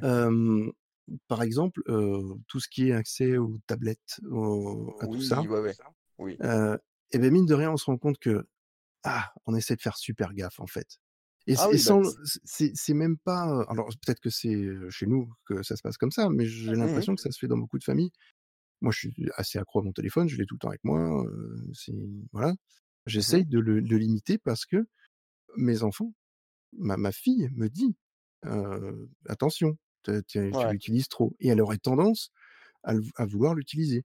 Pour Mhm. preuve, tous les cadeaux qu'elle a demandés au Père Noël, heu, c'est que des cadeaux technologiques. Mhm. Ça reste des des fausses tablettes, des faux téléphones, des faux des fausses montres connectées. Ouais. Donc donc quand tu vois le finalement ce dessin dans de du fait que ce soit enchaîné, Mhm. effectivement, nous, ça nous fait peur, on on craint, «Mais en fait, ce n'est qu'une image qui reflète la société actuelle». C'est tout et les enfants reproduisent ce qu'ils voient et reproduisent Ouais. ce qu'ils sont en train de de vivre autour d'eux et moi, effectivement, j'ai beaucoup mon téléphone, donc ils Mmh. reproduisent ça Ouais. et et je donc ton ton dessin, si tu veux, de, oui, effectivement, c'est critiquable, mais ça Bah, représente une ce certaine réalité. Bah, ce qu'il y a, c'est que moi, ce que ce que je leur reproche, du coup, c'est que la réalité est beaucoup tellement plus complexe que ça, que je trouve ces ces dessins sont un peu alarmistes et un peu simplistes et autant moi, j'ai pas d'enfant, donc ça, sur la partie éducation, je te Mmh. fais entièrement confiance parce que je je ne le vis pas. Voilà. Non, mais Mais c'est pour donner un exemple aussi, pour atténuer le propos, tu vois? ouais, ouais, voilà, donc je sais que je parfois, je peux avoir des des des des trucs un petit peu tranchés comme ça, donc heu, Non, mais mais c'est mais très bien, justement, c'est ce qu'il faut. Mais je c'est pour ça que j'essaye de me faire un petit peu l'avocat du diable en disant: «Bon, effectivement, Mmh. ce sont des propos qui, quand on se base sur l'éducation des enfants, par exemple beh, heu, ah ouais, effectivement, on se dit: «Mince, c'est vrai qu'on est un peu addict et que et qu'on passe à côté de certaines choses, alors qu'on pourrait vivre d'autres choses avec ses enfants». Mais Mais attention aussi, on peut très bien vivre des choses connectées avec nos enfants. bien Voilà. sûr et et avec le monde, je sais que, Et par c'est exemple, bah bah, voilà, ce que j'ai c'est qu'internet, moi aussi, ça a été une ouverture au monde Mmh mh. et et c'est une ouverture à plein d'autres choses et du coup, quand je vois, des images où on me dit qu'à 25 ans, on jouait cerf-volant et que les oiseaux chantaient et qu'on se faisait des apéros saucissons dans les RER. Non, non, non, non, non, non. Voilà, c'est ça, je voilà, suis d'accord avec toi, voilà, c'est que, heu, en 96, je j'avais 8 ans en 96, le les gens étaient sur d'autres écrans, c'était les écrans des Tamagotchi, faudrait pas l'oublier. Oui, c'est vrai. Ah Donc oui, non, heu, mais mais chacun avait son son côté, d'addiction, plus ou moins sur, oui, sur des nouvelles choses. Mais mmh c'est mais on revient sur tout le vieux discours de comme tu disais, avant c'était mieux avant, on avait ça quand, les anciens, quand les jeunes écoutaient du rock and roll et que c'était, il fallait oui, pas, c'était la musique du diable parce que voilà, enfin tu bref, c'est des vieux comme le discours en monde fait qui mais c'est vieux comme le monde. Heu, je suis sûr que le mec qui a qui a dessiné la 1re peinture rupestre, il s'est dit: «Mais qu'est-ce que tu fais? Arrête tes conneries, heu, je Oui, sais pas, ça, c'est faire du feu comme nous, merde, vas-y quoi, mais arrête de faire tu un test ci». très connu de Socrate justement qui qui dit que les jeunes n'ont aucun respect de l'autorité, heu, que et que ça picole du vin et que ça bamboche et tout et et c'est Socrate, c'est il y a 3000 ans. Donc ça, pour moi, c'est je dis, c'est plus une peur de sa propre mortalité, une peur de vieillir et du coup, qu'est-ce qu'on fait quand on a peur? Eh bien, les gens qu'on a derrière, on les méprise un peu. Enfin, mais c'est Oui, peut-être même ça. pas forcément du mépris. Mmh. Mais du coup, c'est pas c'est je me dis qu'aujourd'hui, vu niveau de connaissances qu'on a, c'est quand même dommage de se laisser aller à ça et surtout ça pourrit le discours public, ça pourrit les discours privés et C'est un peu trop a simpliste, je pense, voilà, comme tu le dis. c'est ça, et et et c'est dommage de se laisser aller à ça, alors que justement ce qu'il y a d'excitant, bon, je sans parler de la bon, de la comment dire? De de la menace climatique, ça effectivement, c'est très inquiétant. Ça ça, il y a il y a pas de souci. Mais si on parle Mais vraiment du truc technologique et tout, on est encore au début, on ne sait pas ce qui va arriver et c'est vachement excitant en fait. C'est-à-dire que on va, de enfin, ne sais que par exemple pour le podcast, tout est encore à construire. ah complètement. voilà, de que que ce soit dans les rapports, heu, dans les rapports sociaux, dans le fait justement qu'on puisse avoir accès à plus de choses, à plus de Mmh d'influence. Je sais pas ce que ça va donner, ça va être intéressant. On a accès grâce à internet à un nombre d'informations auxquelles nos ancêtres n'étaient absolument pas Heu, comment dire? Et enfin qui auxquels ils n'avaient pas forcément accès. Ou alors à part si vraiment c'était des gens très érudits et Mais ça, ça change tout. C'est heu, et et ça, oui, c'est voilà. c'est ça qui me plaît, en fait. Ça change aussi la manière de voir l'éducation, ça change la manière de voir comment on peut apprendre les choses. Oui. Heu, c'est vrai que maintenant, moi, comme je dis toujours, apprendre par cœur, c'est bien pour certaines choses, mais finalement, ça n'a presque plus aucun intérêt. Oui, L'intérêt maintenant, c'est d'apprendre à savoir comment on recherche de l'information et comment on la traite et comment on l'analyse. Ça, c'est Mmh, bien important. sûr, bien sûr, l'esprit tu pas obligé de tout connaître. Bien sûr. Il faut savoir comment, quand on te donne une information ou comment tu Mmh vas la quand tu comment tu vas la chercher aussi, mais une fois que tu l'as cette information, c'est qu'est-ce que tu en fais? Tu vois? Voilà, c'est ça le plus important. Je je Mmh pense dans dans dans les voilà, c'est ça qu'on doit apprendre aux gens et c'est Bien pour ça sûr. que si tu veux l'informatique et tout ce qui est, internet, tout ça est arrivé très vite dans les foyers. Mmh. c'est le téléphone portable, c'est mais c'est incroyable la vitesse dont c'est arrivé. Et Mmh et et l'internet est arrivé là, par-dessus, a amené tout ça et toute ce cette cet accès à de la connaissance et tout cet accès à de la fausse connaissance Oui. et surtout les gens ne sont pas préparés à ça, pour la majorité. Moi, quand je vois je travaille dans l'informatique, quand je vois Ouais. des personnes qui te parlent de choses, mais concernant l'informatique pure, tu dis: «Alors attendez, non ça marche pas comme ça, hein, le l'ordinateur ne sera jamais maître de la personne, hein, donc Oui, c'est toujours la personne qui est maître». Donc la bêtise, elle vient toujours de la personne. C'est il y a pas à tergiverser ou sauf pas de mécanique bien sûr, hein, Ouais. voilà, il bah, faut aussi relativiser, mais mais dès qu'il y a des bêtises qui peuvent être, voilà, complètement aberrantes, en Mmh. général, c'est entre le clavier et la chaise, hein, que ça se passe, c'est pas ailleurs, hein. C'est ce qu'on dit. Donc techniquement, c'est une une vraie révolution et et je pense que dans l'éducation, bah, c'est ça qu'il faut amener. Alors ça ça vient petit à petit, hein. Petit à petit, Mmh ça ouais. commence à arriver, mais ça, il est temps, il voilà, il est temps, ouais. Et et et je trouve qu'il y a beaucoup trop de résistance. Ah, je t'entends plus. beaucoup Ah, ouais, non, je disais, je trouve qu'il y a beaucoup trop de résistance à ce sujet, justement. Oui, que ça fait quand même partie de nos vies et tout, et que c'est toujours les mêmes gens qui vous font la morale et qui disent que bien sûr. que voilà et et et c'est ça beaucoup qui, voilà, qui m'agace aussi, je pense. Évidemment, chaque, heu, nouvelle avancée technologique a ses ses effets pervers, évidemment, je ça, je le nie pas. Mmh mh. Mais c'est plus complexe, c'est plus, heu, je dirais, c'est des choses plus précises que, heu, ces espèces d'images un petit peu toutes faites, ou, heu, tiens et on va parler de musique encore, quoique tu tu tu vois le chanteur Grégoire? Oui, tout à fait. Voilà, bon, je le déteste, mais enfin, je déteste ce qu'il fait.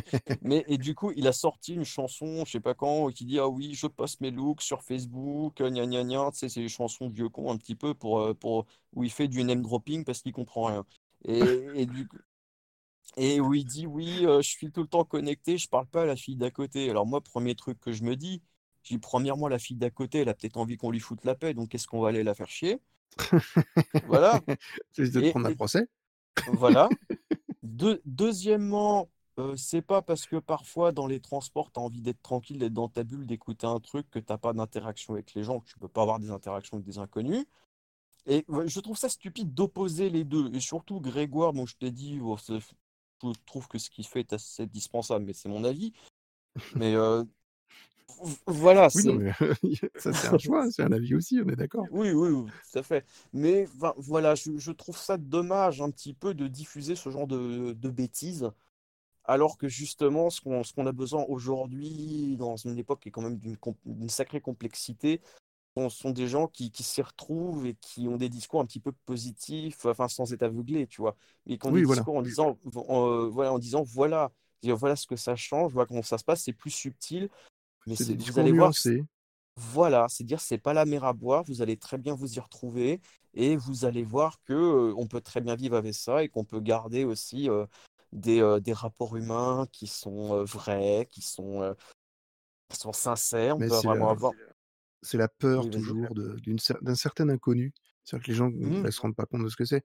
On a eu il y a eu des des mêmes choses un peu pour le jeu de rôle, au tout début, hein. «Oh là là, mais Oui, tu vas tu vas être embrigadé dans une secte», mais non, ouais, l'affaire de. Carpentras. Bah, oui, voilà, des des la affaires comme ça.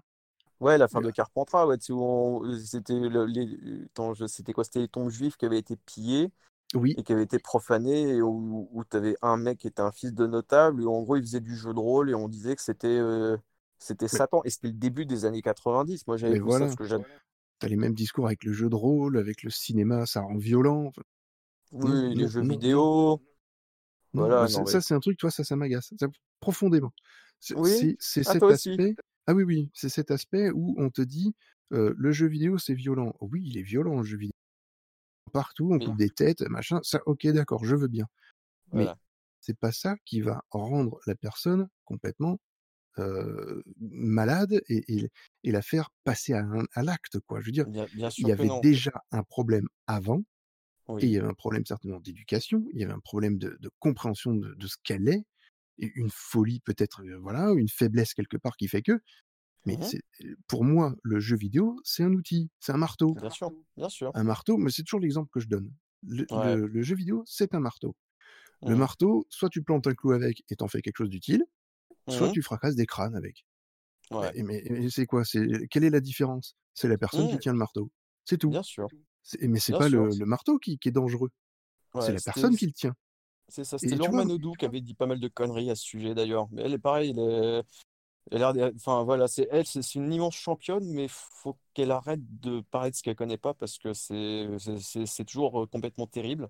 Et elle avait eu comme ça des propos sur les jeux vidéo, tout ça, c'était Ah, assez mais moi, ça me ça me désespère ça, hein, et c'est et c'est pas que pour le jeu vidéo, hein, c'est plein de voilà, plein de choses dans dans cet esprit-là où on dit que ça c'est non, non, tout ce qui pour moi est un outil, heu, bah, oui, peut-être que ça va le mec va se dire: «Bah, tiens, ils le font là, OK, je vais problème en amont». C'était pas le problème, il est pas c'est pas l'outil le problème. C'est pas parce que le mec il va voir un film d'horreur, un truc, qu'il va aller découper des têtes à tour de voilà, coup de machette tout le temps, sûr. quoi. Ouais. Il y avait déjà des problèmes en amont.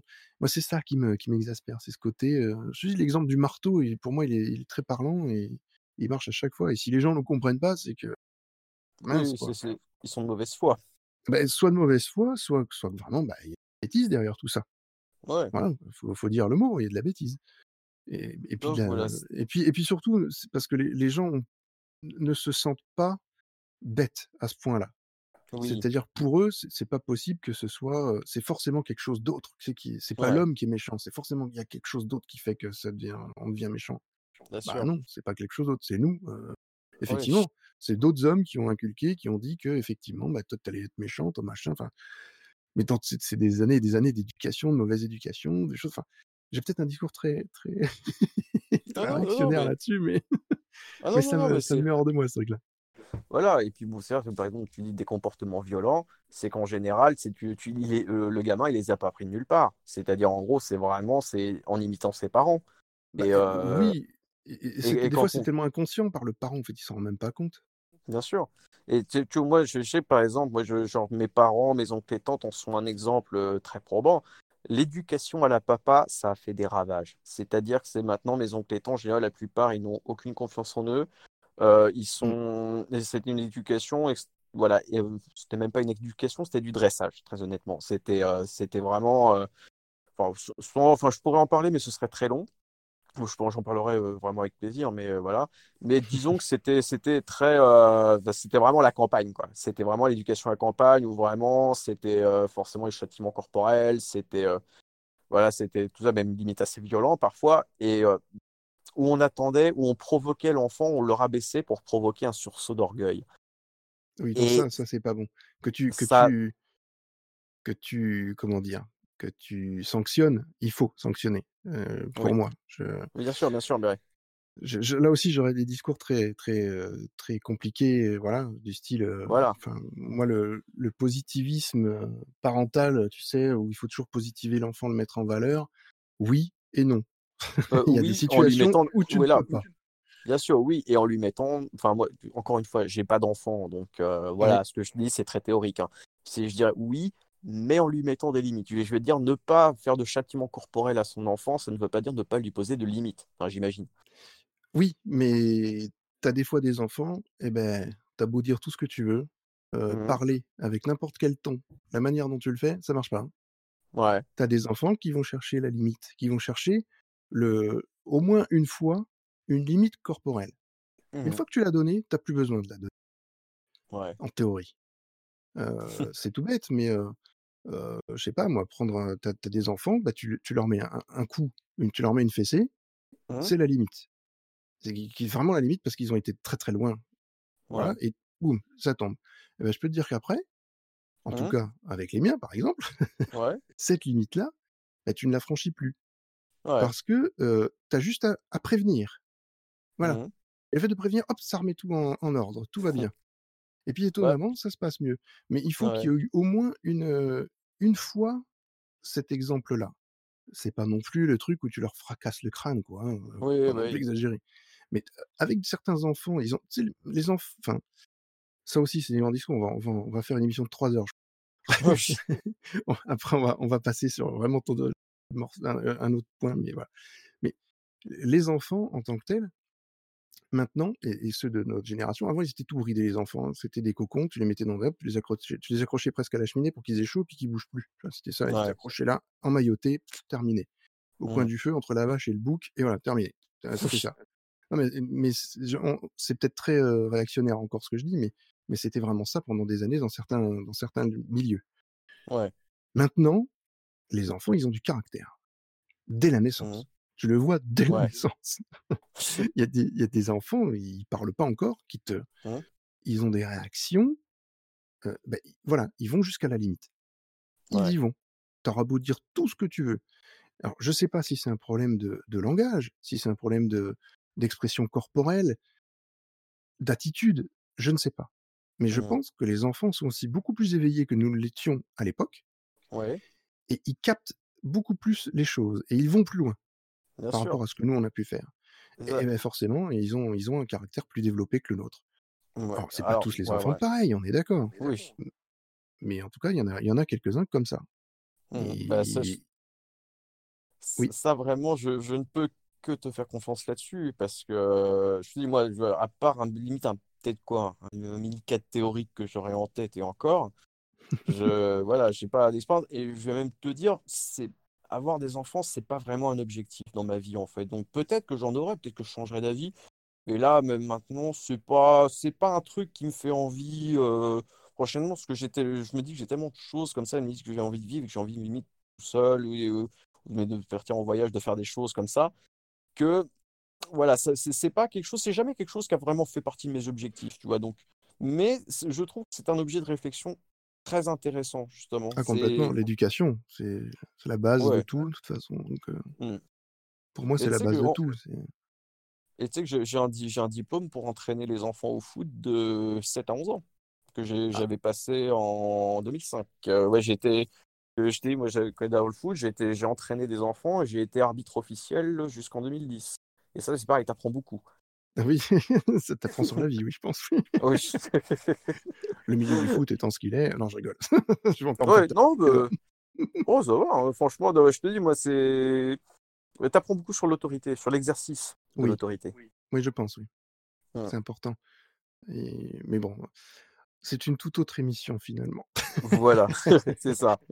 Non, mais on on pourra discuter vraiment très longtemps et heu, non, mais c'est alors c'est super intéressant, vraiment, heu, tu vois, je j'ai eu beaucoup de discussions avec de beaucoup d'invités, Ouais. et et je on je pense qu'on est rarement allés aussi loin. On a on a beaucoup digressé. Je je Ouais. je m'excuse par rapport à mes auditeurs, mais franchement, comme je dis, c'était une discussion, mais c'était super intéressant et c'est presque, on a presque envie finalement d'en faire une autre émission, tu vois, de où on parlerait même sans musique, vraiment ne ne aborder plein de sujets différents comme ça et faire, heu, une émission de discussion, heu, pure, heu et simple, en partant de rien et hop, on part d'un sujet Ouais. puis on et on parle ça s'appellerait «Digresse-moi», j'en sais rien, tu vois? Je je sais pas. Mais tu vois, ça pourrait être un truc dans cet esprit-là, avec, une certaine liberté, on se donne un temps imparti, on ferait ça. Ce serait très, très intéressant. Ça doit Mmh exister à mon avis déjà. Oui, c'est possible. mais ben, non, on était un peu dans cet esprit-là finalement, mais en gardant une certaine cohérence. Oui. C'était voilà. Enfin, je l'espère. Ouais, bah après c'est vrai qu'il heu, même dans tout ce que je disais, il pouvait y avoir des ponts avec des choses que j'avais dites avant, c'est très global, en fait, donc heu, Oui. j'essaie de faire en sorte que ça reste cohérent, quoi. Mais finalement, heu, la dernière chanson que tu nous avais passée, voilà et beh, voilà, heu, on Ouais. est, hein, l'émission, c'est exactement ça, c'est parti dans tous les sens et donc c'est tout à ton image. Voilà. C'est ça. La conclusion, c'est ça. Alors il y a une autre conclusion que j'aime faire avec les les les les, les invités que j'ai. Tout. Cette conclusion, c'est elle est elle est toute simple. Alors vu qu'il y a pas de questions des auditeurs pour toi, voilà, il y en a pas eu. Bon, bah, c'est comme ça, hein, qu'est-ce que tu veux? Voilà, ça arrive, il y en a Oui, il y en a beaucoup, même, il y en a que je quelques-uns comme n'intéresse pas les gens, je n'intéresse pas les gens, c'est comme Oh ça, bah, écoute, hein, maintenant tu maintenant tu vas les intéresser, voilà. Ils vont se dire: «Mais mon Dieu, qu'il est intéressant cet homme-là, va falloir que je m'y intéresse. Je veux des enfants de lui, mais lui il en veut pas». Oh peut-être, attends, tu ne sais pas. Tu ne sais pas. Non, tu es tu as pas l'air convaincu, enfin je. Heu, non. Non, allez, soyons sérieux, hein, ça suffit maintenant Oui, voilà, Alors on se calme, voilà. on se calme, exactement. Alors, non, ce que je demande, heu, hem, à mon invité c'est un peu le pour clôturer l'émission et c'est le dernier morceau que je mettrai dans l'émission, c'est Mmh mh. quelle est la musique que tu écoutes en ce moment et que tu aimerais qu'on diffuse, en pour f en en générique de fin, en fait? Ça me sert de générique de fin. Ah! Ah Qu'est-ce d'accord, que d'accord, tu aimerais, voilà, qu'est-ce que qu'est-ce qui te plaît en ce moment et que tu tu aimerais que les gens écoutent et voilà. Sans Eh forcément expliquer quoi que ce soit, hein, c'est juste, ouais. heu, pour le plaisir de l'écoute. Alors, euh, je- ma copine, qui est une grande fan de musique et notamment de Charlie XCX, m'a fait découvrir un documentaire sur Netflix qui s'appelle, euh, en gros, euh, c'est sur le- un groupe qui a créé des mecs qui s'appelle les Nasty Cherry. Et j'ai Mmh regardé, j'ai beaucoup aimé parce que c'est un univers comme ça très punk, très féministe et tout. J'ai beaucoup aimé et j'ai bien envie de mettre euh, leur chanson phare qui s'appelle Win. Donc je vais choisir Win des Nasty Cherry. D'accord. Nasty Cherry. Voilà. OK. Eh beh, on va s'écouter ça et puis, on va on va se quitter, avec cette chanson et puis Damien, écoute, moi je vais souhaiter aux gens d'aller t'écouter, je vais même pas souhaiter, c'est que je vais leur imposer d'aller Voilà. t'écouter dans Autour du feu donc, parce que c'est une obligation nationale maintenant. Non, en tout cas pour tous ceux qui aiment koh et et qui aiment réfléchir sur ce que peut être la la télé-réalité et ben là, vous allez avoir une approche de de ce qu'est vraiment, ce genre d'émission avec une réflexion derrière de, bah, de de de ce qui est un petit peu le le pourquoi ces gens participent, à ces télé-réalités, pourquoi, ça va plus loin en fait que l'émission de koh donc bah, allez écouter et et c'est très, très intéressant. Vous m'entendrez peut-être d'ailleurs dans une des prochaines. Je vu que bah, l'invitation a été lancée, moi je suis bien, ouais. donc il y aura pas de souci et puis, où est-ce qu'on peut te retrouver sur les sur les réseaux sociaux, comme on dit, sur les internets? Ah, alors, euh, je- moi, j'ai, c'est vrai que j'ai un compte Instagram, mais j'y vais peu parce que c'est vrai que j'ai j'ai du mal à avoir le réflexe, mais beaucoup sur Twitter. Donc, euh, Twitter, c'est euh, Damien Jodot, J-O-D-E-A-U.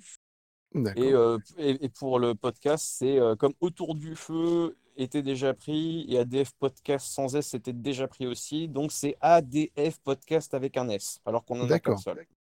OK. Donc, euh, voilà, donc voilà, c'est euh, c'est les deux comptes sur lesquels je sévis. Je sais que le deuxième, bah, je suis euh, en collaboration avec, euh, avec Romain. Et puis voilà, on a un petit, parce que j'ai pas dit, mais c'est qu'on a quand même une petite communauté de 150 personnes à peu près derrière nous, qui est un petit peu active, avec qui on, avec qui on rigole bien. Donc, euh, donc voilà, je, je leur fais, je leur fais un coucou à tous, parce que, parce que je les aime bien et que, et que c'est un plaisir de parler avec eux tous les jours. Ah bah, nickel. Eh ben écoute, voilà, le message est passé en tout cas. Bah, on va se on va se quitter sur la sur Win de Nasty Cherry et Mhm. puis, ben, vous me retrouverez moi, personnellement, moi, le le David des notes de ma vie, avec, donc, heu, 2 autres invités. Donc il y aura Septem qui donc, bah, je vais l'enregistrer lundi prochain, donc voilà, le 2 décembre, c'est formidable. Donc ce sera, pour une diffusion, voilà, comme ça vous le saurez, bientôt. Le mois de le mois suivant, celle-ci et puis, j'aurai donc Tri Régnier, heu, voilà, qui sera aussi un de mes invités et puis, je suis en contact avec plein d'autres et voilà, j'arrête pas en ce moment. Tous les lundis, Mhm. j'enregistre une émission, donc c'est génial. Je suis très heureux. Je suis presque en train de me demander si je vais pas en faire une toutes les qui tous les 15 jours bientôt. Donc mais bon, c'est pas voilà, c'est pas encore fait, parce qu'il y a le montage à faire Ouais. derrière, c'est pas évident. Oui. Allez, on se quitte sur cette musique et puis, je vous dis au mois prochain et retrouvez-moi pour les hebdos et puis, si vous voulez venir vous connecter sur le Discord de Plopcast, n'hésitez pas, le lien sera dans les notes de l'émission. Damien, à bientôt Bah, très très bientôt et merci vraiment, c'était un super moment avec toi. et ben merci à toi. À très bientôt, au revoir tout le monde. À très bientôt, salut.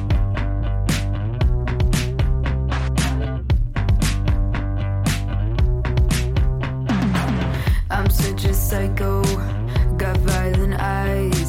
I'll make it rain down, electric skies. I tell you secrets, I tell you lies. You think I'm broken, on the inside I